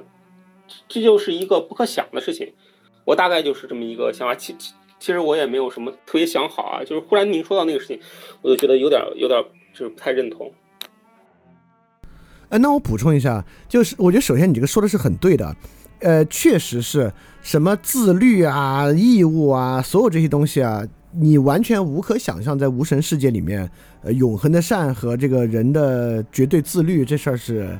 啥意思，对吧？就是呃，人的道德义务啊，绝对自律啊，永恒善啊，这些事情啊，就只能在呃非经验领域才想象，就非经验领域实在，就有神存在这个情况之下才可以想象。就如果没有神存在的话，就如果真的没有一个永恒物存在，它是神啊，是永恒的存在体啊，都都行吧。反正没有一个至善的永恒物存在的情况之下，这些东西都说不上，那就是经验性的东西，那就要看怎么去适应啊，道德的变化啊，大概就是从这里面来的。对，呃，这个事儿肯定是存在的，但这个事儿反过来，我我觉得我可以多说一句，就为什么我或者说，呃，这不是我的观点，就是我怎么理解以赛亚书这里说的这句话前后的关系呢？就是百姓因无知被掳去，他们的尊贵人甚是饥渴干渴，阴间扩张其欲，因此呢，唯有万军之耶和华因公正而崇高，圣者因公义显为圣，这个的关系啊，就是，呃，确实。从那个分有论上来讲啊，就恶是指善的缺乏或者完满的缺乏，就完满的缺乏，那就是就呈现为恶。但是怎么用这个完满的缺乏来理解人吃这个善恶果这个事儿呢？那首先啊，这个人身上恶的存在是因为知善恶而存在的。那这个路西法的堕落，当然没有看到路西法吃这个善恶果这事儿啊，但路西法的堕落呢，一定也是因为分辨善恶而存在的。因为天使呢，也是为为了是维护公正的灵体。也就是说呢，当人知善恶的时候呢，就必然的缺乏了。当然，这个必然缺乏有各种解释啊，这个我们可能今天没法把它完全的去挖掘出来。也就是当人知恶，就人知恶之后吧，就能够向恶。呃，这这是一种很古希腊的想法，就你要不知恶的话呢，你不能向恶；你要知恶的话呢，你就得你就能向恶。这个话我觉得是有道理的。这话我得多说一句，因为我们总觉得，哎呀，你看那个小孩也很自私啊。小孩也很贪婪啊，哎，我觉得还这话还就不就就还就不是这么讲，也就是那个豹子啊也去吃羚羊，那豹子为了吃羚羊呢是有上顿没下顿的，每次也都吃的肚子鼓鼓囊囊的，所以但是我们一般不说，哎呦你看这个豹子太贪婪了，原因就是因为这个豹子不没有什么贪不贪婪这回事儿，那豹子就是凭本能吃，那那根本就不是贪婪。但你看在保罗这里啊，肉体与圣灵的对应，在肉体这个地方呢，绝对不是指肉体本能，而是某种肉灵，就是我们原来的一个灵。所以说贪婪啊，这个阴间扩张其欲啊，包括你看这里讲的是他们的荣耀、繁华和快乐都落在其中，也就是他们是拿这个东西当荣耀，这明显是一个有意识的东西。因此呢，人能分善恶之后呢，你看圣经里面有这个救恩的荣耀，有患难中的荣耀，那反面呢，那还有恶的荣耀，还有人以荣耀以恶为荣耀，也是存在的。所以说呢，人确实是知恶之后呢。才可以抑郁恶，就是本能作恶，那不叫抑郁恶，那那那就不叫作恶，那就是这是做事儿嘛，就本能嘛，就只有抑郁恶呢，才是真的作恶。所以说，我觉得人既然开始拥有恶的知识呢，这就是善的缺乏了。因此啊，这个至善者啊，其实应当不知何为恶。所以神啊，最顶尖的状态其实是不知何为恶的。因此呢，神委身于公正。那当然，神也就知道何为恶，神也就能够审判人了，啊！但这也就这在这点上，神已经比那种至善的状态，已已已经要差一点了。但是神很厉害啊，就他知道何为恶，他也不会抑郁恶，这是这是他因着他的至善才能做到的一点。当然，在耶稣基督身上，就又就比圣神的部分要差一点啊，他他也会呈现出软弱的一面。但哎，这这就是我说说我的一个看法，就是为什么我认为，呃。就是这样的一个观点啊，神委身于善和恶的存在，呃，跟这个分有论啊，就是恶是善的缺乏，可能不冲突。OK，Stella 有要说的，呃，哦，你电脑有问题，OK，呃，你拿手机接入吧，可能好一点。那没事，那在 Stella 搞定之前，我先多说两句啊，就我我我可以说刚才启正说这个问题和我我我们在讨论这个问题。呃，推到拣选的问题，就推到罗马书第九章的问题。呃，我觉得，就在我看啊，罗马书第九章就是关于这个救恩啊有没有那么明显的问题。其实我们可以看，就是为什么犹太人最后会迫害耶稣基督？为什么整个呃新约圣经耶稣的部分和原来犹太人的阶级产生了那么强烈的冲突？其实就在于。那个时候，犹太人啊，觉得他们对于何为救恩、何为义、何为被神拣选这事儿，已经有了完美的答案。他们已经完全的知道了什么是好，什么是坏，以及这个坏啊，就是他们理解的那个坏。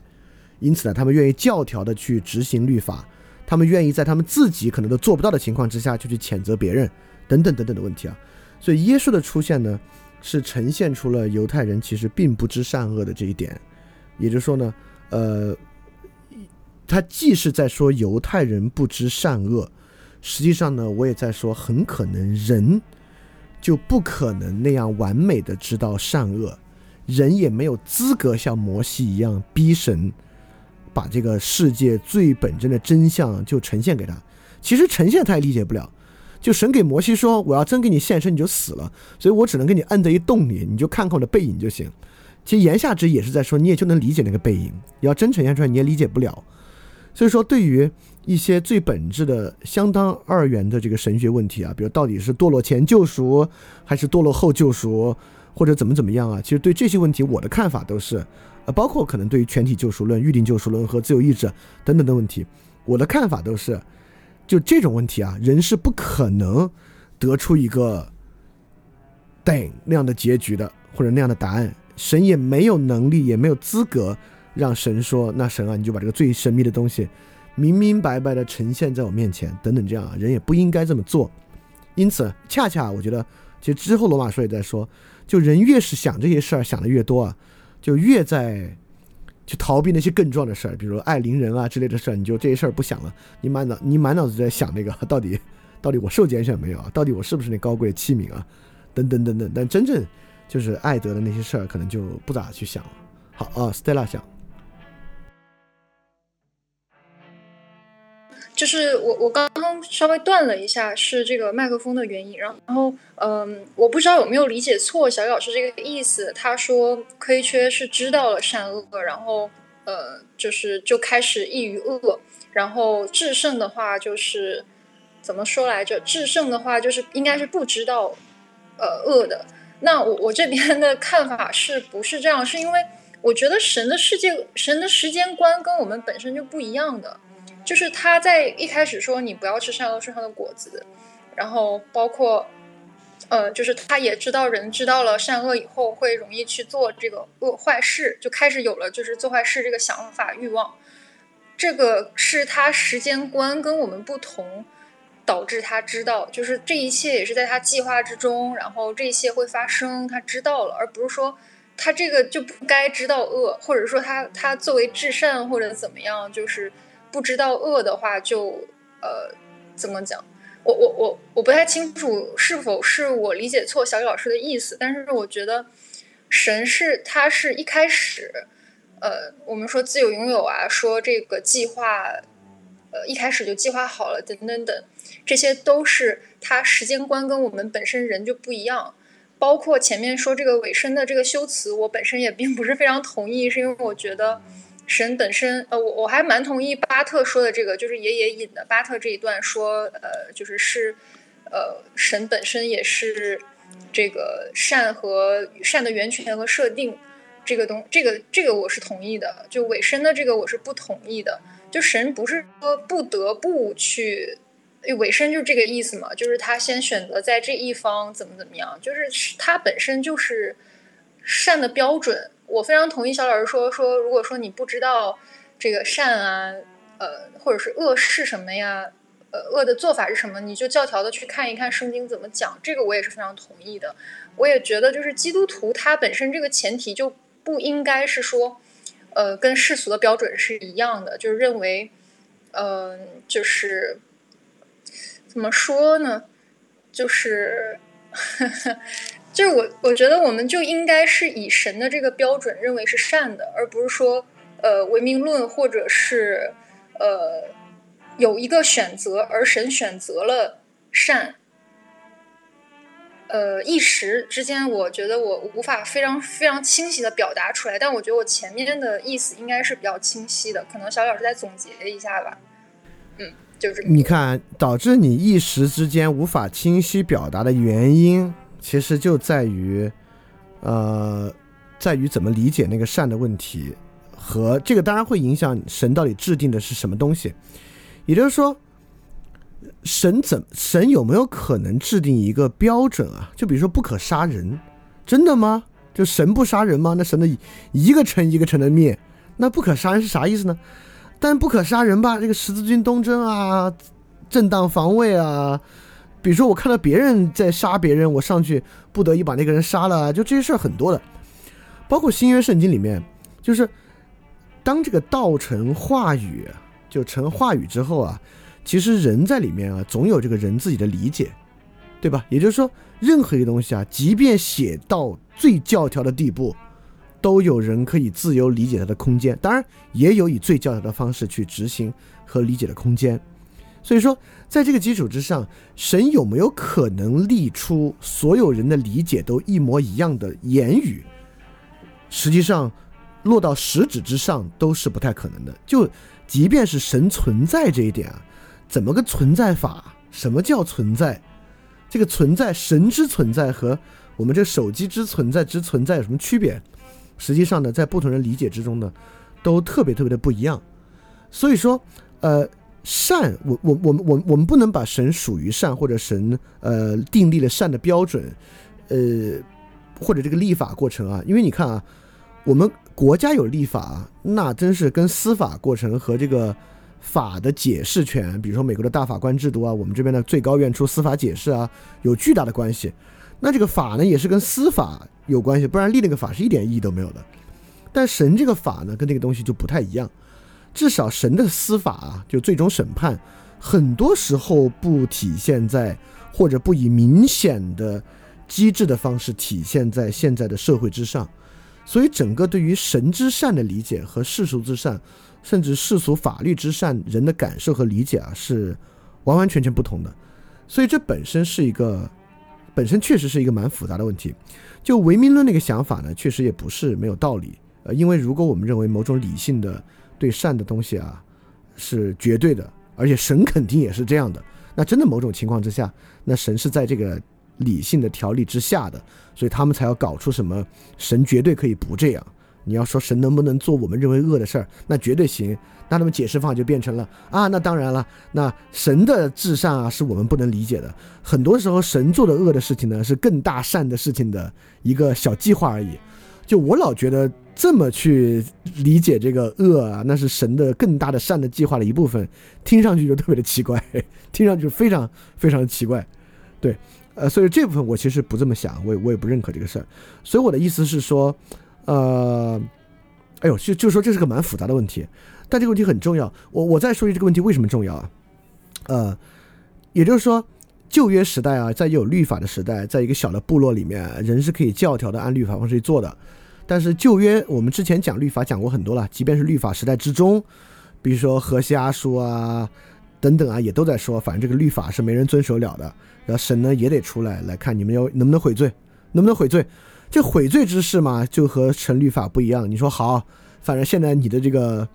临到我们眼前了，我悔罪。你看旧约圣经，我们之前很快就说过悔罪这事儿，就有真悔罪、假悔罪。那一到真悔罪、假悔罪吧，我们有没有一个标准？只要过了这条线，属于属于真悔罪，在这个标准之下是假悔罪也不能。因此呢，我我我我我最后想说的就是啊。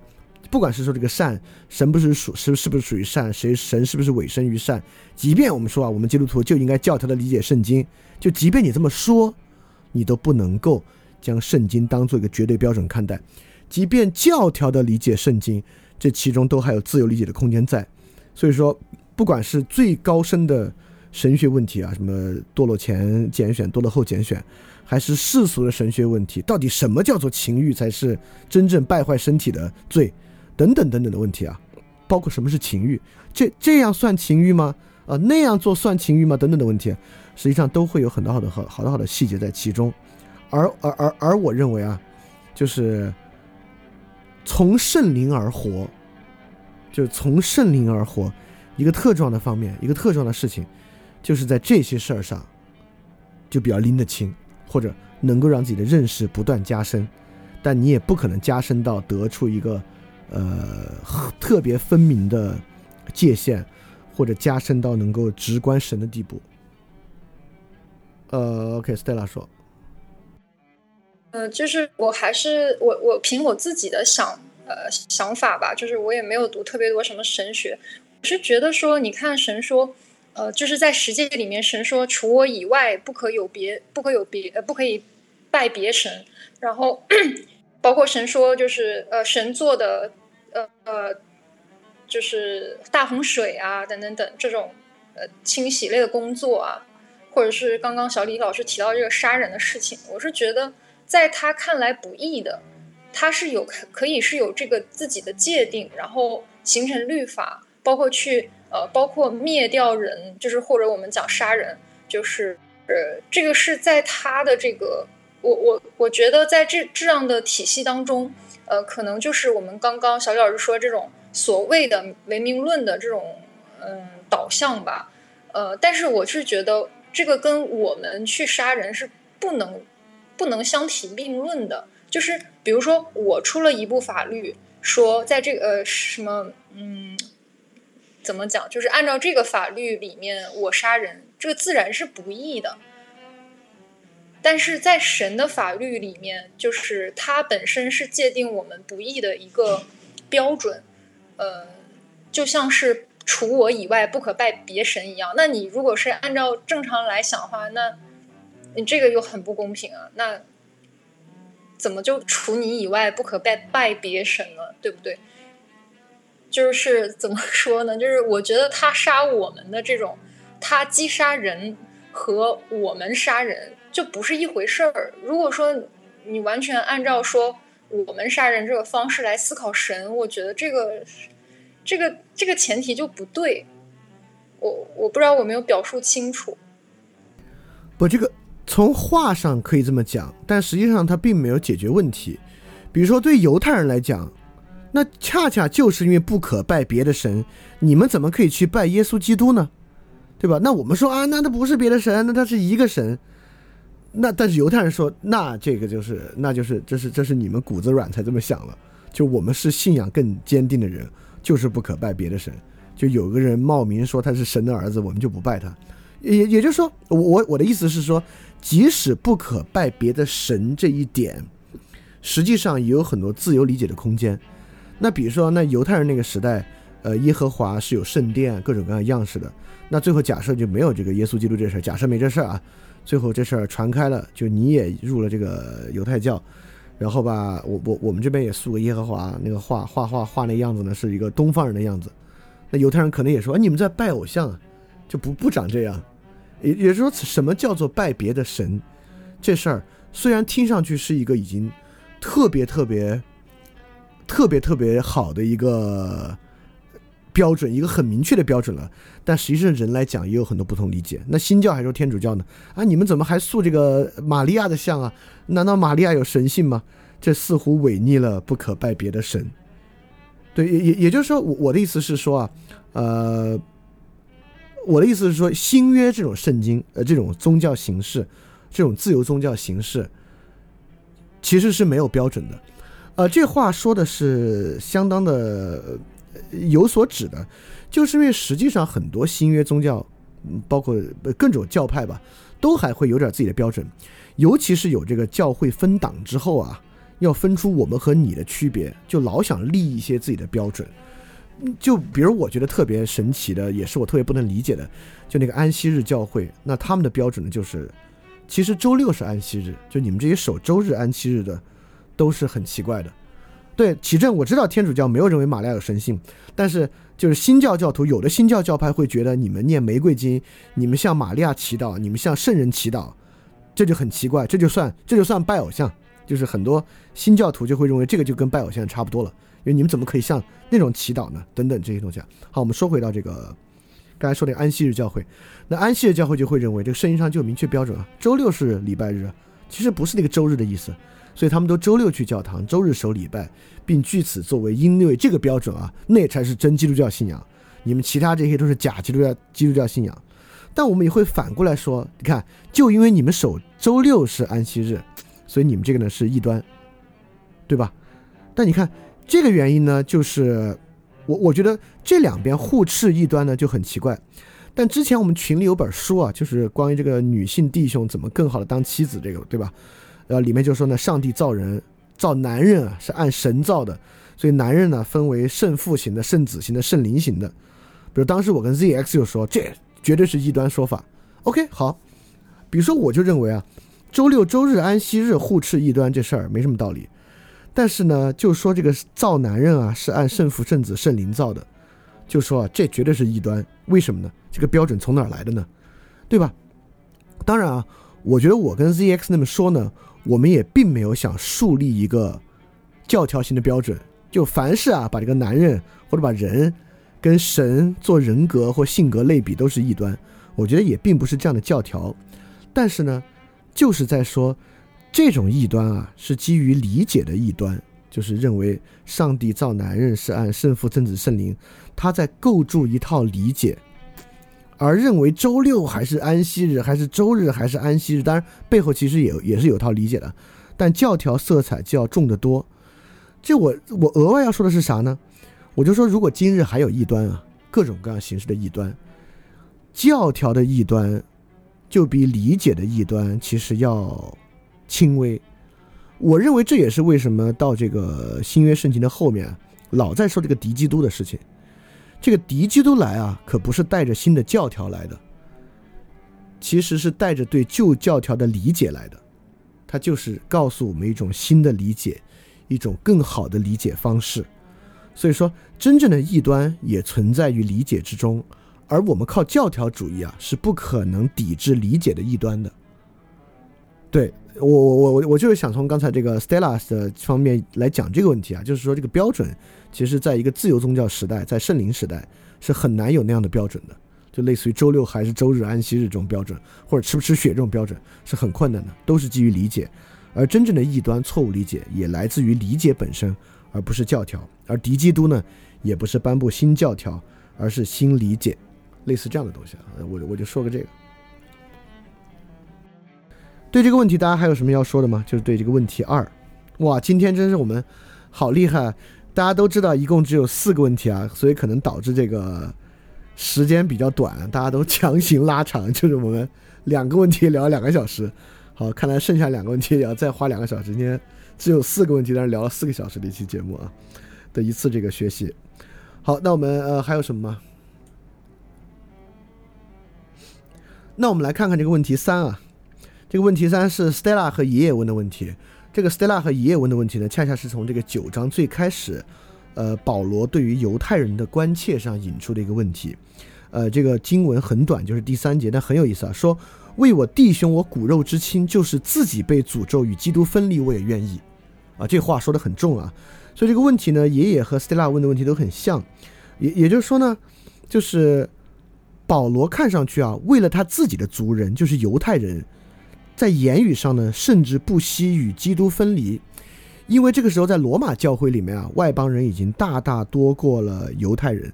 在这个情况之下呢，保罗依然愿意为犹太人发声，阐述他自己的民族身份，等等等等啊。所以，呃，Stella 这个问题呢，就引向了今天我们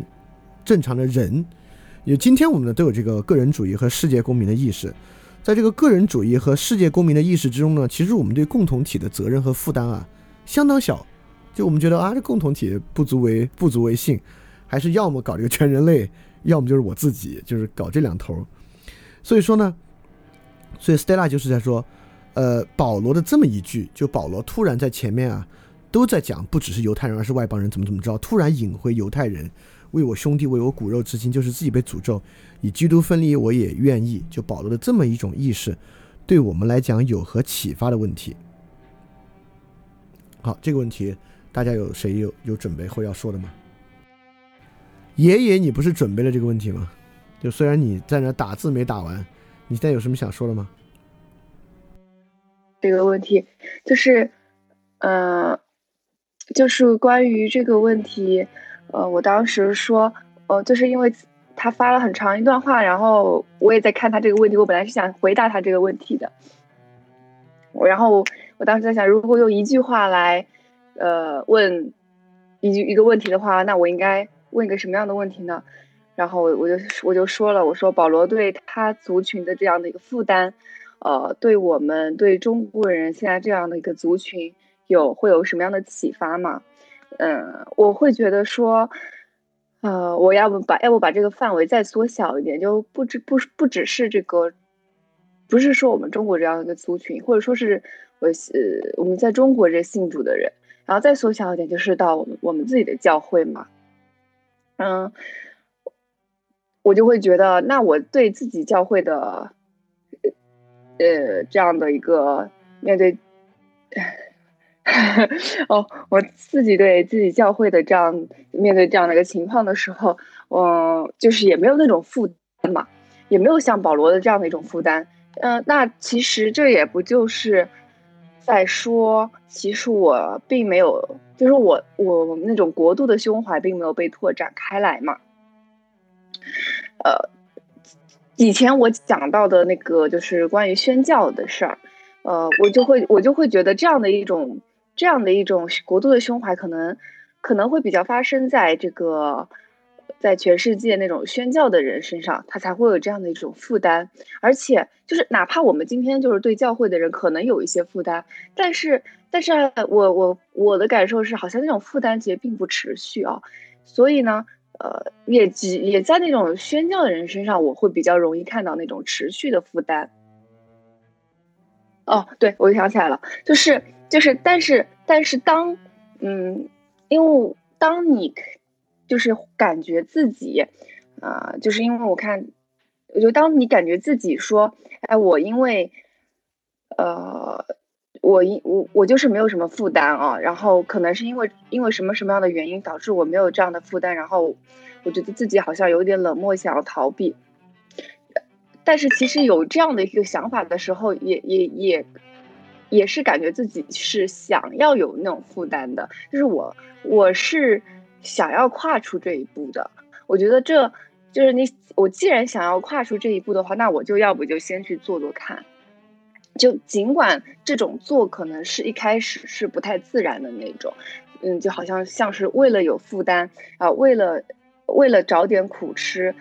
呃，才这样做。呃，但是我我可能就是会说，觉得，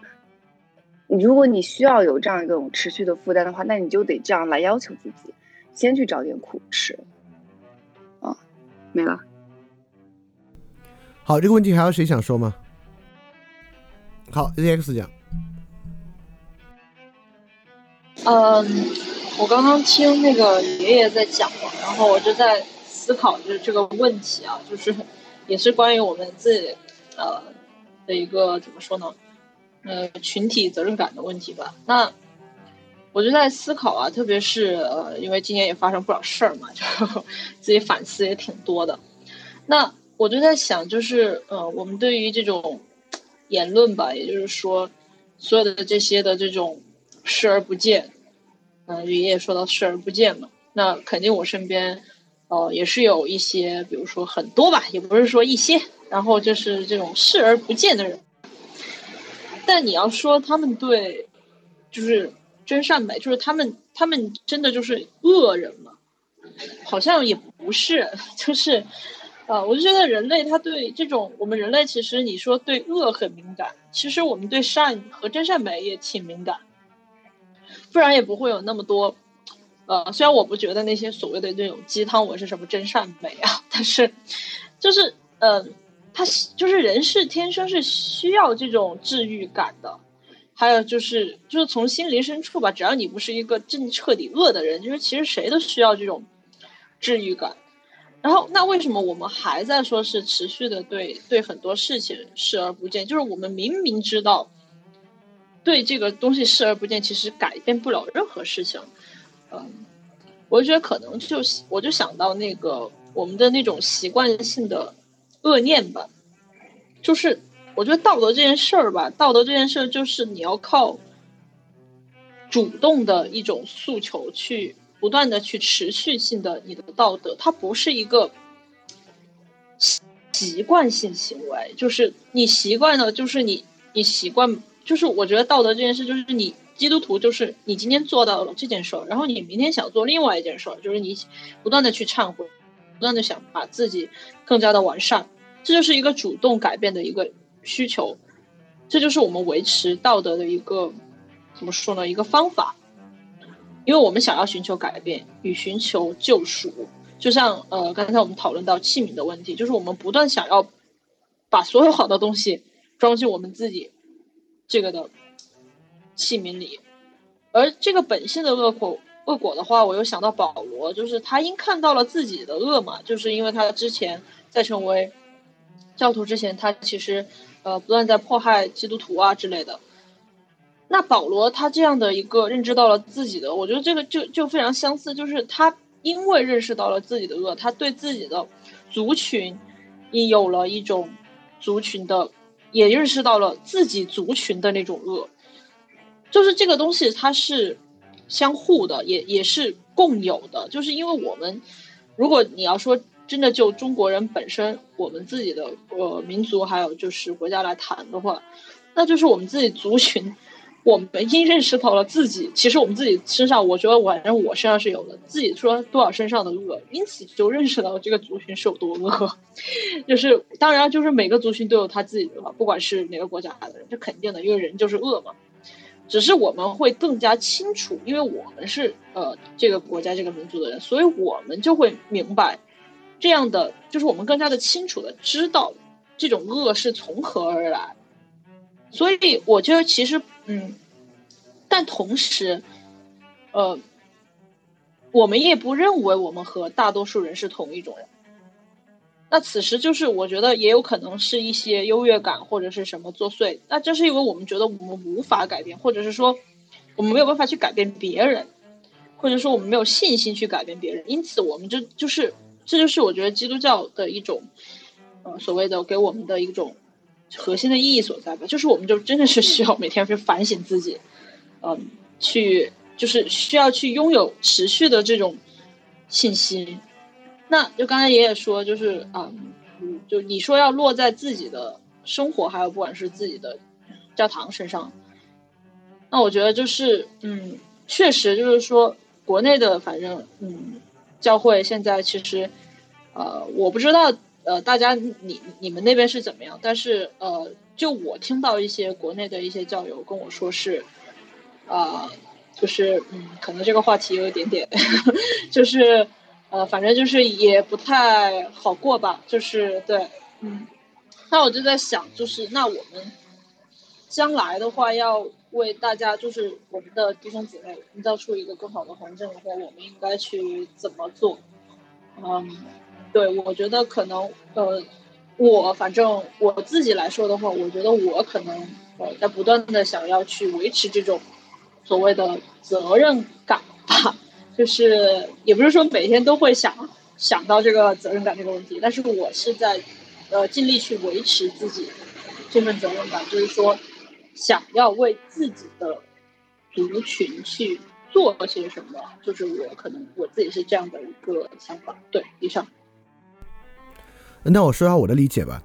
这确实是在说自己的族群啊，因为非常非常明显了。呃呃，但是我我我不是说这里在，或者说我的重点不是在说这里应该去服务于自己的族群，而是在说为啥圣经要让人爱邻人爱仇敌，而不是搞那个。这个无差别的普世之爱，对吧？我我觉得保罗这个地方啊，在实名演示什么叫爱邻人，以及啊爱邻人才叫爱，才有爱。我我真的不认为有什么普世的，除了神对我嘛，就人身上其实没什么无差别性的普遍之爱，不太存在这个东西。为什么呢？你看，我们都说我们要做器皿，做器皿呢就要把好东西往里装。那什么是好东西呢？当然，那当然就是善行善言了。那什么是善行呢？我们就说啊，那就是帮助他人了。那这话说的都很好啊。那怎么帮助他人？比如说我怎么帮助一个非洲人了？给钱了，对吧？那除了给钱呢？我都不了解他，我关心个鬼啊！所以说，我觉得你看保罗在在前面说啊，我为我兄弟为我骨肉之亲，就是自己被诅咒与基督分离，我也愿意。这是真的是很关心。但他怎么关心的呢？那不是说为了神啊，为了犹太人啊，在神面前祈求啊，你别害他们，你别谴责他们，他们很可怜，没有搞这些，而是在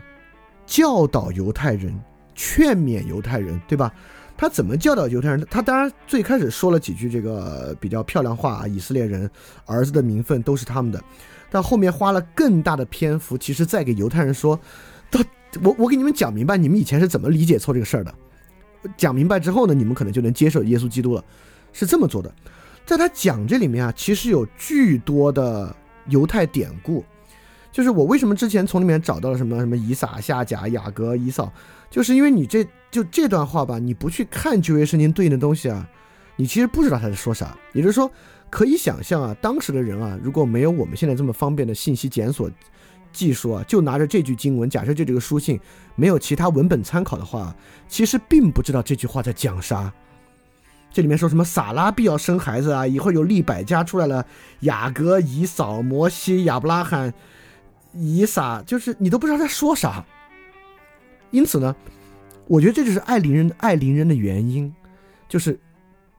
当爱要成为一个实质的东西，比如说你要。比如说，我们之前其实讲过啊，就是神性施舍，就爱德的实质嘛。爱德的实质就是施舍，这个词不好听啊，但是在在这个宗教体系里面就叫施舍，就神性施舍。第一呢，你为他人祈祷，那对他人人力的帮助呢，理解不足的时候教导，实用不足的时候解惑，事欲不足的时候安慰。对于不正当的人呢，规劝、宽恕、忍耐，这三个更像爱仇敌啊。我们就是爱邻人的事儿。那爱邻人呢，你要做的呢，教导、解惑、安慰，这三个最核心的。但如果你跟另外一个人都没有同样的背景和语境，你都不可能教导他，也不可能为其解惑。当然，我可以给一个非洲小孩解惑，我先从教他英语和汉语开始，先给语言教会了，再开始解惑。这是不是爱？当然是爱。所以说，远程传教当然也是爱。但是呢，就真正假设我们就说的这个工具理性点啊，要爱的高效，爱的有实质，就只能爱邻人，因为你跟你的邻人。是在同一个语境之下的，他才理解得了，你才知道他怎么回事儿，你才知道他的问题是啥，你才能真正为他教导，为他解惑。你说现在拉一个美国的红脖子来，我给他讲讲这为什么不要搞民族主义，其实我也不知道从何下口。但你现在拉一个小粉红来啊，我给他讲为什么不要搞民族主义，我就很好说，因为我高中的时候就是个小粉红，我是个大粉红，所以说怎么样告诉一个小粉红不要民族主义的就很容易，要告诉一个美国红脖子怎么不要民族主义呢？我其实不太知道，所以说我认为爱邻人的道理从第九章保罗最开始这个话里面就得到了一个特别好的演示，就为什么爱邻人这么重要，为什么要对邻人有这么强的爱。就是因为这个爱邻人，只有对邻人这个爱才有实质，你们才有同一个语境，才爱得起来。就对一个远在天边的人吧，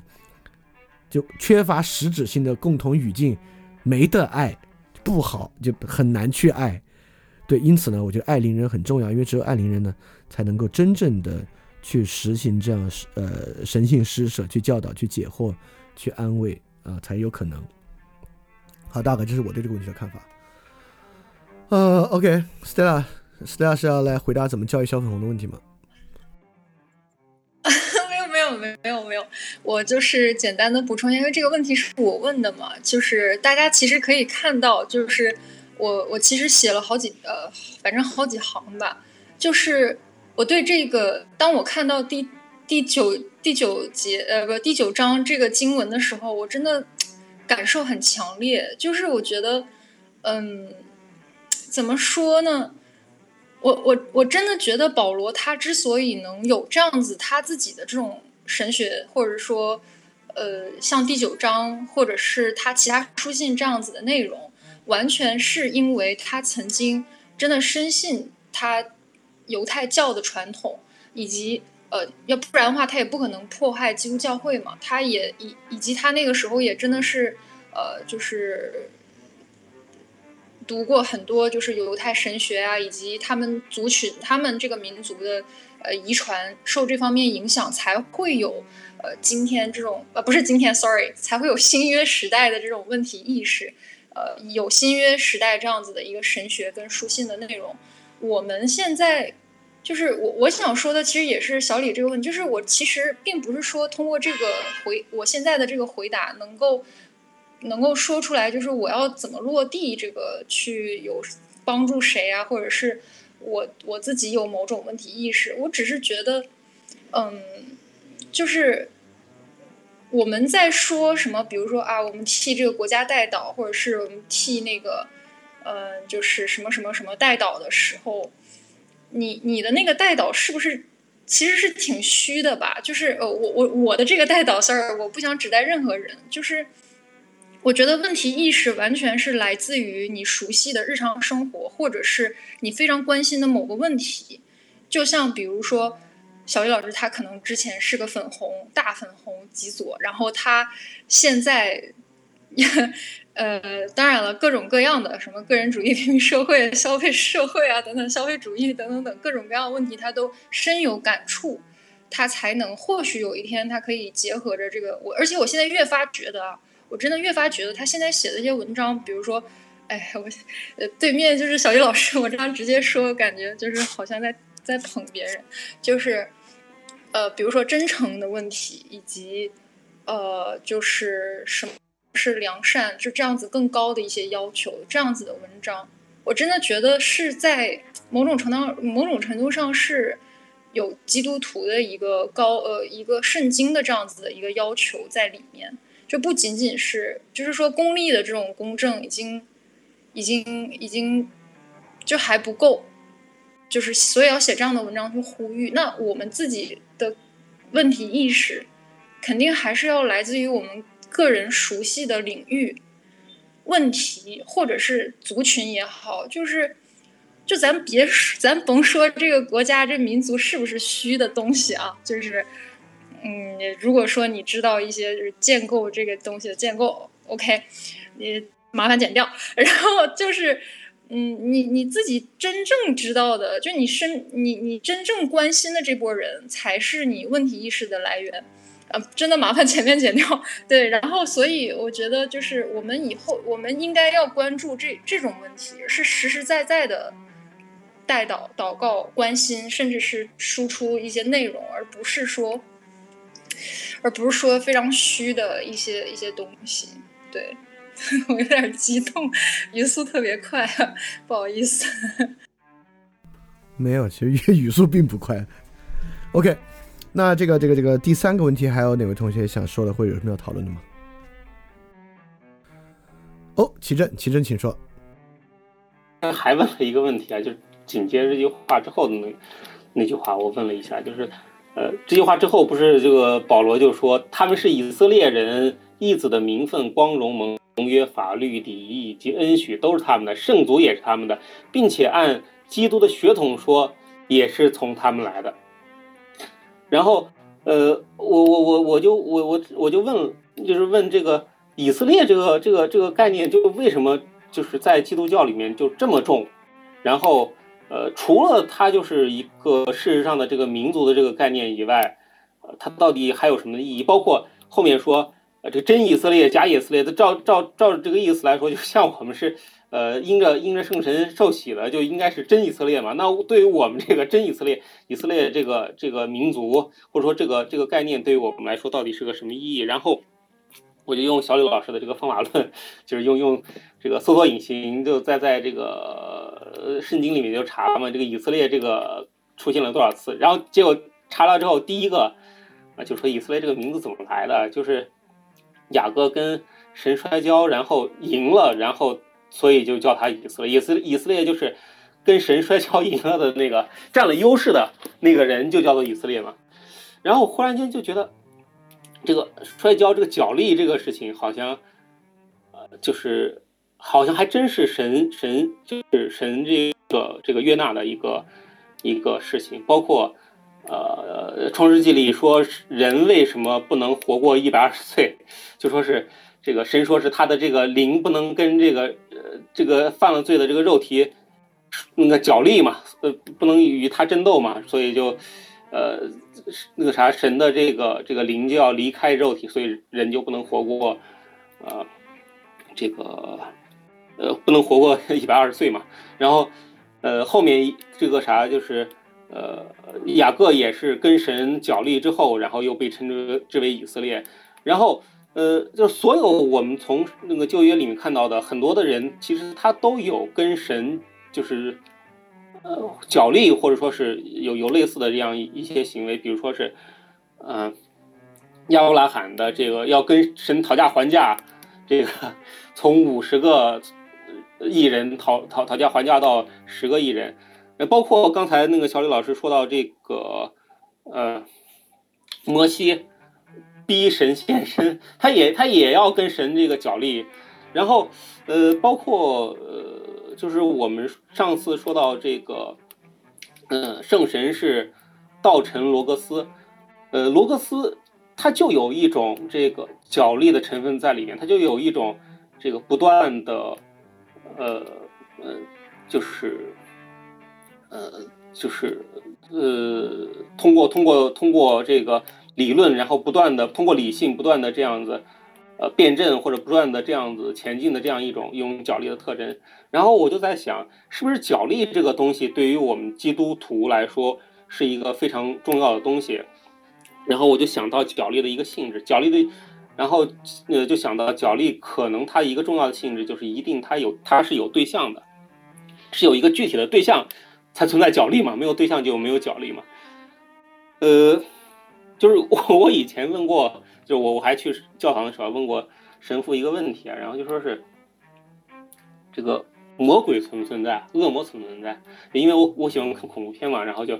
当时就就就问问神父这样一个问题，然后我蛮以为神父会回答就是这个存在啊，就是蛮以为那啥神父会会会会这个很坚定的回答存在，但是神父就是回答的这个就很奇怪，神父说只有神有位格。然后当时，当时我也就没有没有，就是不好意思多问嘛，毕竟毕竟新新这个啥新新新灵洗入教，也就不好意思多问。但是呃，这就是这个话我就记下来，记下来之后也不是很理解。然后想什么叫做嗯，只有神有位格。然后这个就是从字义上讲，这个位格它其实是个就是是主体的意思嘛。就比如说，我们说人格，或者说我们说这个，呃，公司有有人格，它它它其实就是一种主体地位嘛。然后，呃，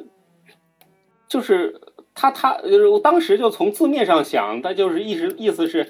就是即使恶魔这个东西存在，但是它不是一个主体，它不算是一个，它没有一个主体地位。但是这个就怎么就重要了？就就以前就一直也没有想通。呃，后来这个还是小李老师前些日子说到这个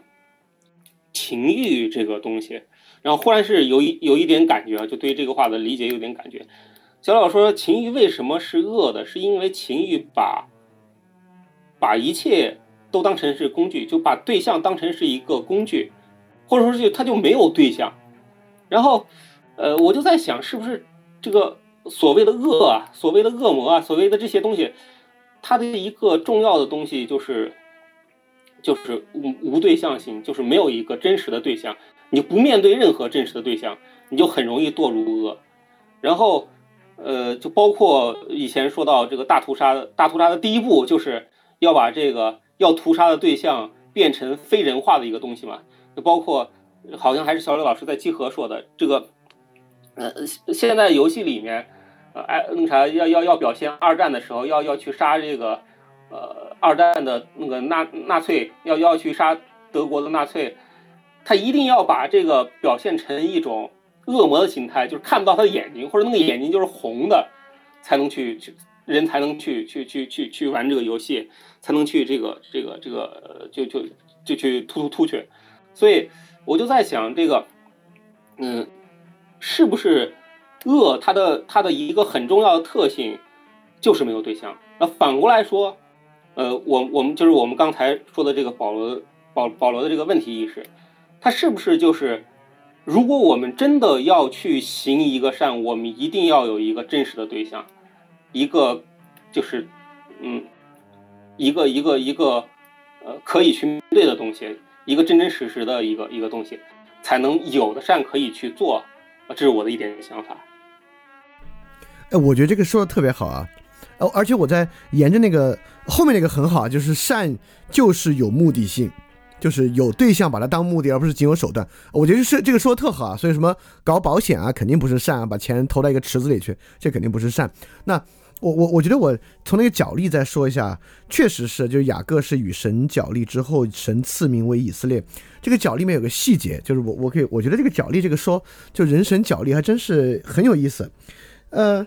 就是反正有个人就来就要跟他角力，然后雅各跟他角力呢，然后那个人一直打不赢雅各，他就摸了一下雅各的大腿窝，然后雅各大腿窝就扭了，然后那个人就说：“这个已经要黎明了，就让我走吧。”雅各说：“不行，你要不给我祝福吧，我就不让你走。”然后那个人就给了他祝福，就说：“你叫啥名字？”他说：“我叫雅各。”他说：“那你别叫雅各，叫以色列吧。”以色列就是与与与神角力都得了胜。这里面有个很重要的东西呢，就是你与神角力得胜之后吧，你才好意思给他说，你你得给我祝福，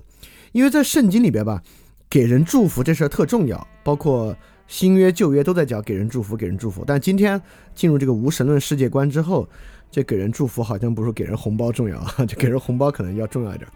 但给人祝福好像就是光说话，这有什么重要的呢？但在我们这边，尤其是受了圣灵之后，如果所谓道成罗格斯啊，语言祝福可能是特别特别重要的一个部分，它可能是安慰里面特别重要的一块儿。呃，因此我们在祷告里面有时候也求神祝福、福佑我们的事情。但是怎么才有资格求神赐福？我觉得是个很重要的问题啊。我我我觉我觉得启正确实说的很重要的，那真的是与神去角力。那什么叫与神角力呢？就是你看这个神啊。就是耶稣基督被圣灵灌注，那做的事情就是去旷野四十天试炼，包括经常啊，比如说与神角力。约伯，其实约伯我们就可以说约伯是与神角力获胜。那以罗格斯与神角力呢，就是新约里面这个圣灵这么重要，靠语言说这么重要，理解神意这么重要，你真的在推进你的理解，就像在角力之中，你的力量啊，就是神当然让着你啊，就让你过程中。那个力量慢慢占了上风，也就是说，这里面确实是有一个获胜的这么一点。那神自然也是与死角力获胜，与恶角力获胜。那我们呢，当然也是有一个角力的过程。对我觉得挺重要的。这个角力当然就是神给我们的试炼，我们都完成它。因此呢，我们叫角力获胜。还真是，就这还是一个呃很要花一点力气的事情，不是一个特别。软绵绵的。就信仰不是一个很很软绵、很软绵绵的，特别就是特别温柔的一个事情，很多时候还是一个要花好多力气的一个事情。嗯，我觉得，我觉我我觉得启真刚才说这个还真是启发满满，启发量还挺大的。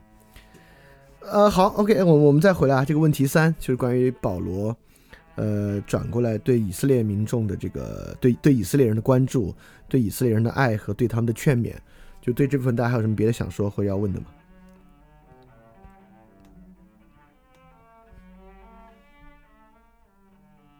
好，那我们来看最后一个问题啊，问题四是灵山的问题啊，是一个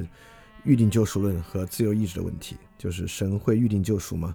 呃，这个经文呢是二十一节到二十三节，是说窑匠难道没有权柄从一团泥里拿一块做成贵重的器皿，又拿一块做卑贱的器皿吗？倘若上帝要显明他的愤怒，彰显他的全能，就多多忍耐，宽容那可怒。预备毁灭的器皿，又要将他丰盛的荣耀彰显在那些蒙怜悯、早预备得荣耀的器皿之上。OK，这是经文啊，所以说呢，他就说这个引发了困扰哲学和神学的那个重大问题，就预定论和自由意志。其实刚才我们也有提到，所以这节经文呢，肯定是这个预定论观点很有力的一个引证啊，就是这个器皿是什么呢？不由器皿定，由神定。呃，比如说他说圣经中别的段落呢，又是对于人的选择给予了肯定。呃，他就说，除了新教和天主教对救恩的看法，呃，加尔文宗和阿明念主义也是关于一个预定救赎和自我自由意志的一个争论。所以，我们是怎么从这里面，尤其是从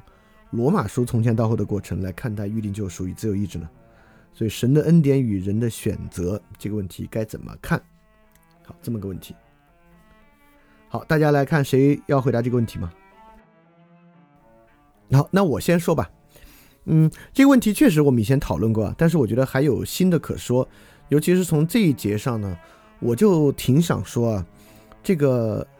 尤其是我觉得这节如果要从这节经文来讨论这个问题，就是被救赎的人怎么看得出来？就是得救赎的人怎么能看出他真的得了救赎？就得救赎的人身上会不会有特别明显的？这个显示就是，你看这个人得了救赎，所以真是一点坏事不做，就有没有这样的事儿？我觉得是没有这样的事儿的。你就从啊，神拣选的以色列众人，那肯定以色列人是得救赎的，确实是如此啊。但你看这个旧约圣经啊，没有一点顺利的时候，就不管是得救赎之前、得救赎之后，从这个亚当夏娃始祖从伊甸园走出来之后，没有几乎没有顺利的日子。所有人都是在神的这个试炼之中，得胜又失败，失败又得胜，一再经历磨练的过程。任何人，亚伯拉罕，呃，和挪亚稍微好一点，挪挪亚确实感觉还不错，但但是亚伯拉罕啊，这个这个摩西啊，以扫、雅各啊，之之后形成的北以色列国啊，南犹大国啊，所有事情都是一再宽恕的结果。而在这个一再宽恕之中呢，就如果我们来看这个预定和这个自由意志啊，实际上在整个旧约之中呢，还是弥漫着浓浓的自由意志的。也就是说，比如说就是刚才我们举那个经文，神就给摩西说，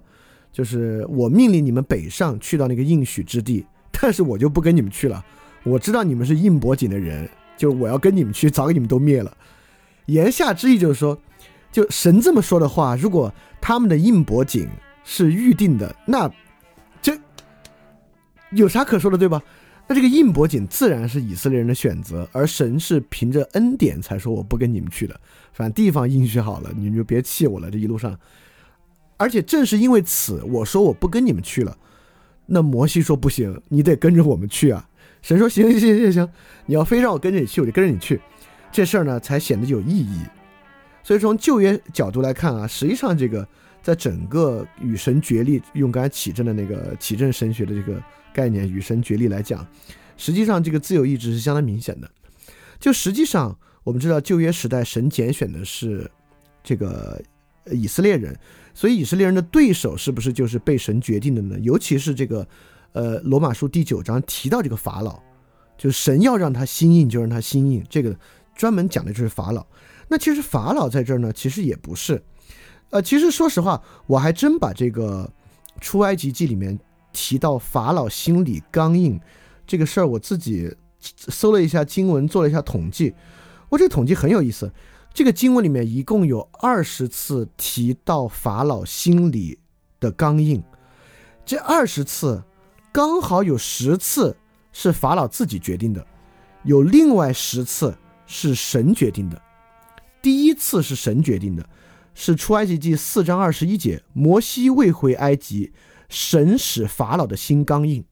所以当他明确的说神使法老的心刚硬的时候呢，这时候法老啊是被神控制的。但其他也有另外十处，杖变蛇的神迹之后，法老仍然心里刚硬。第一灾后，法老仍然心里刚硬。但第二灾、第三灾、第四灾、第五灾、第七灾、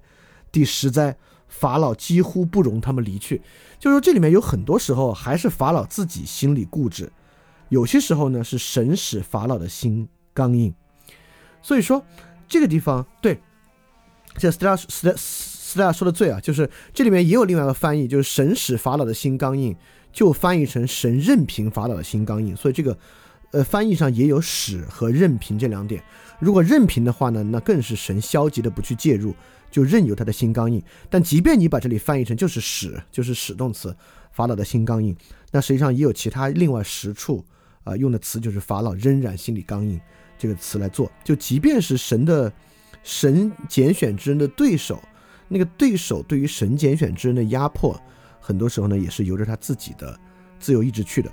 呃，但是这个地方自由意志呢，其实我觉得也并不是在说，呃，这个自由意志就完完全全是人的自由意志，就是在我看来呢，这个自由意志啊与这个人与与这个神的预定，是不是呃矛盾的？可能不矛盾，这个不矛盾的东西啊，其实从康德这儿还挺容易理解的，也就是说，从某种。超验的角度来讲啊，我们完全可以理解预定救赎，就但但是预定救赎也只能做超验的理解，就脱离一切经验，我们被神拣选这事儿没有任何条件，不由我们做好做坏等等等等，在超验的领域啊，脱离任何实质纯理论的考虑这个问题啊，预定救赎神超出创造世界之前就拣选了我们这事儿都是可以理解的。但是，一旦进入到经验世界之内，尤其是我们的意志选择，就是我们面临实际的生活抉择，包括要不要受洗礼，今天晚上要不要祷告，周末要不要去教堂，现在要不要翻开圣经，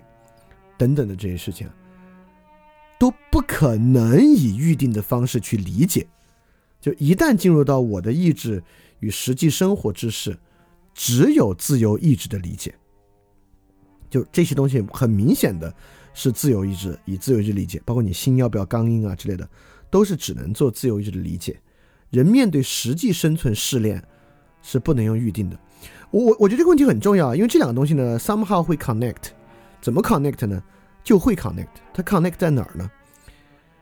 它 connect 到当你在超验的世界里面，相信神已经超出创世之前将你拣选这个问题，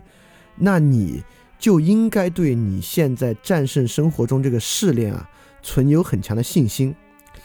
因为很多时候啊，我们对于生活中的试炼要认输放弃，恰恰是因为我们信心微弱，我们觉得哎呦这次肯定不行，以后可能过十年我做得到，反正反正明儿肯定做不到，明儿做不到你就放弃了就算了。那这个时候这种超验的预定呢，对于信心呢就有补充，但有时候也有问题。问题就在于呢，明明这事儿需要你的自由意志去改变，比如你跟谁起了冲突，呃，可能你心里很明白，需要靠你主动说一些话，做一些事情去回转你们的关系。你说啊，反正这个自创世之前都减免了，那这减选了，那这些小事儿，那神肯定一个响指就解决了，我往上祷拜就行了，祷告完之后这事儿我就不用去做了。那自然这个东西呢，你就是在用这个，呃，预定就呃用用预定呢去脱离自己自由意志的责任。所以有时候呢。预定啊，能够成为自由意志的信心的充实物。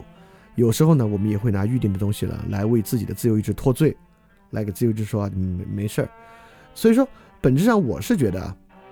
就是第一啊，从这个问题本身到底是预定救赎还是自由意志，我是接受这属于超验问题。超验问题啊，人是不可能有呃完美答案的，就是一定是自由救赎的，一怎么样的。但是落到一个人的实际生活之中呢，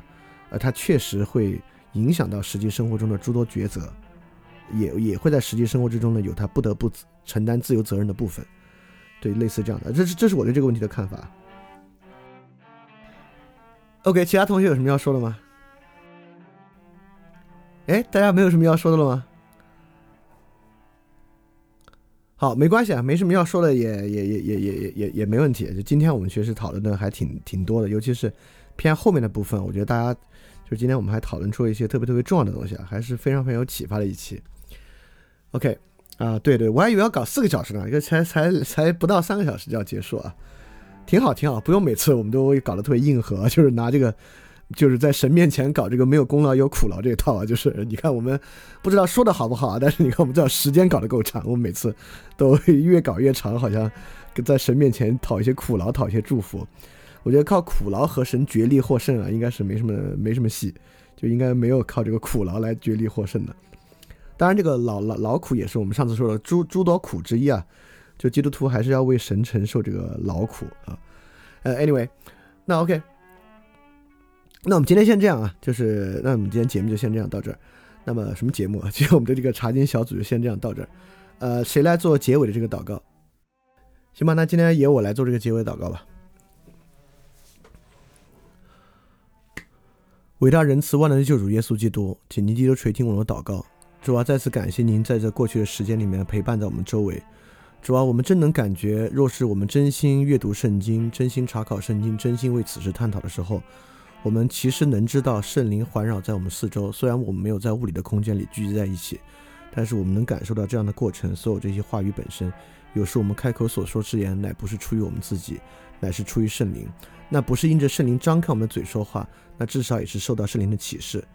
主啊，也求你们减，也求您减除这过程之中我们自以为是的理解与我们错误的理解，尤其是当我们要将这些理解转化为言行，向他人言说的时候。求您让求您让我们能够多一分谨慎，因为我相信，若是凭着生活中的一切遭遇、一切际遇，这理解中的真假，您必能在生活之中给予我们足够的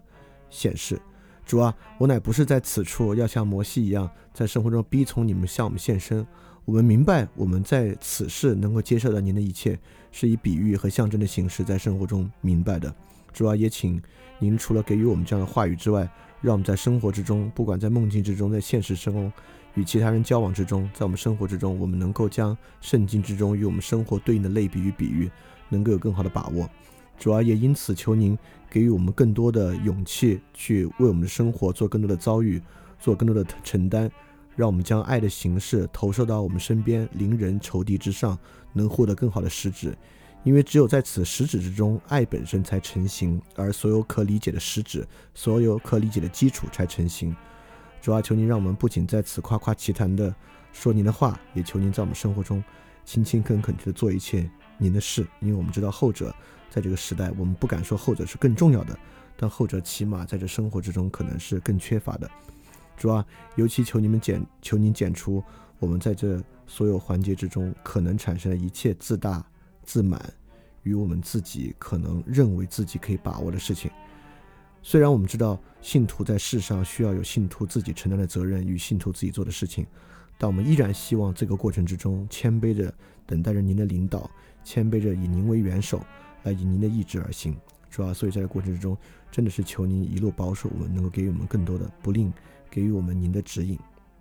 主要也求您，如果看到像我们这个小的查经群体在理解知识之上，真的能够有一些帮助的话，也求您保守我们这个。将您的道的理解向四方传扬的过程，也能够让其他人跟着因着这样的原因，能够对您的道感兴趣，能因着您的道而感感动，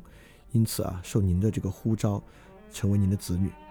以上祷告不配，皆是奉靠我救主耶稣基督得胜之名所求的。阿门。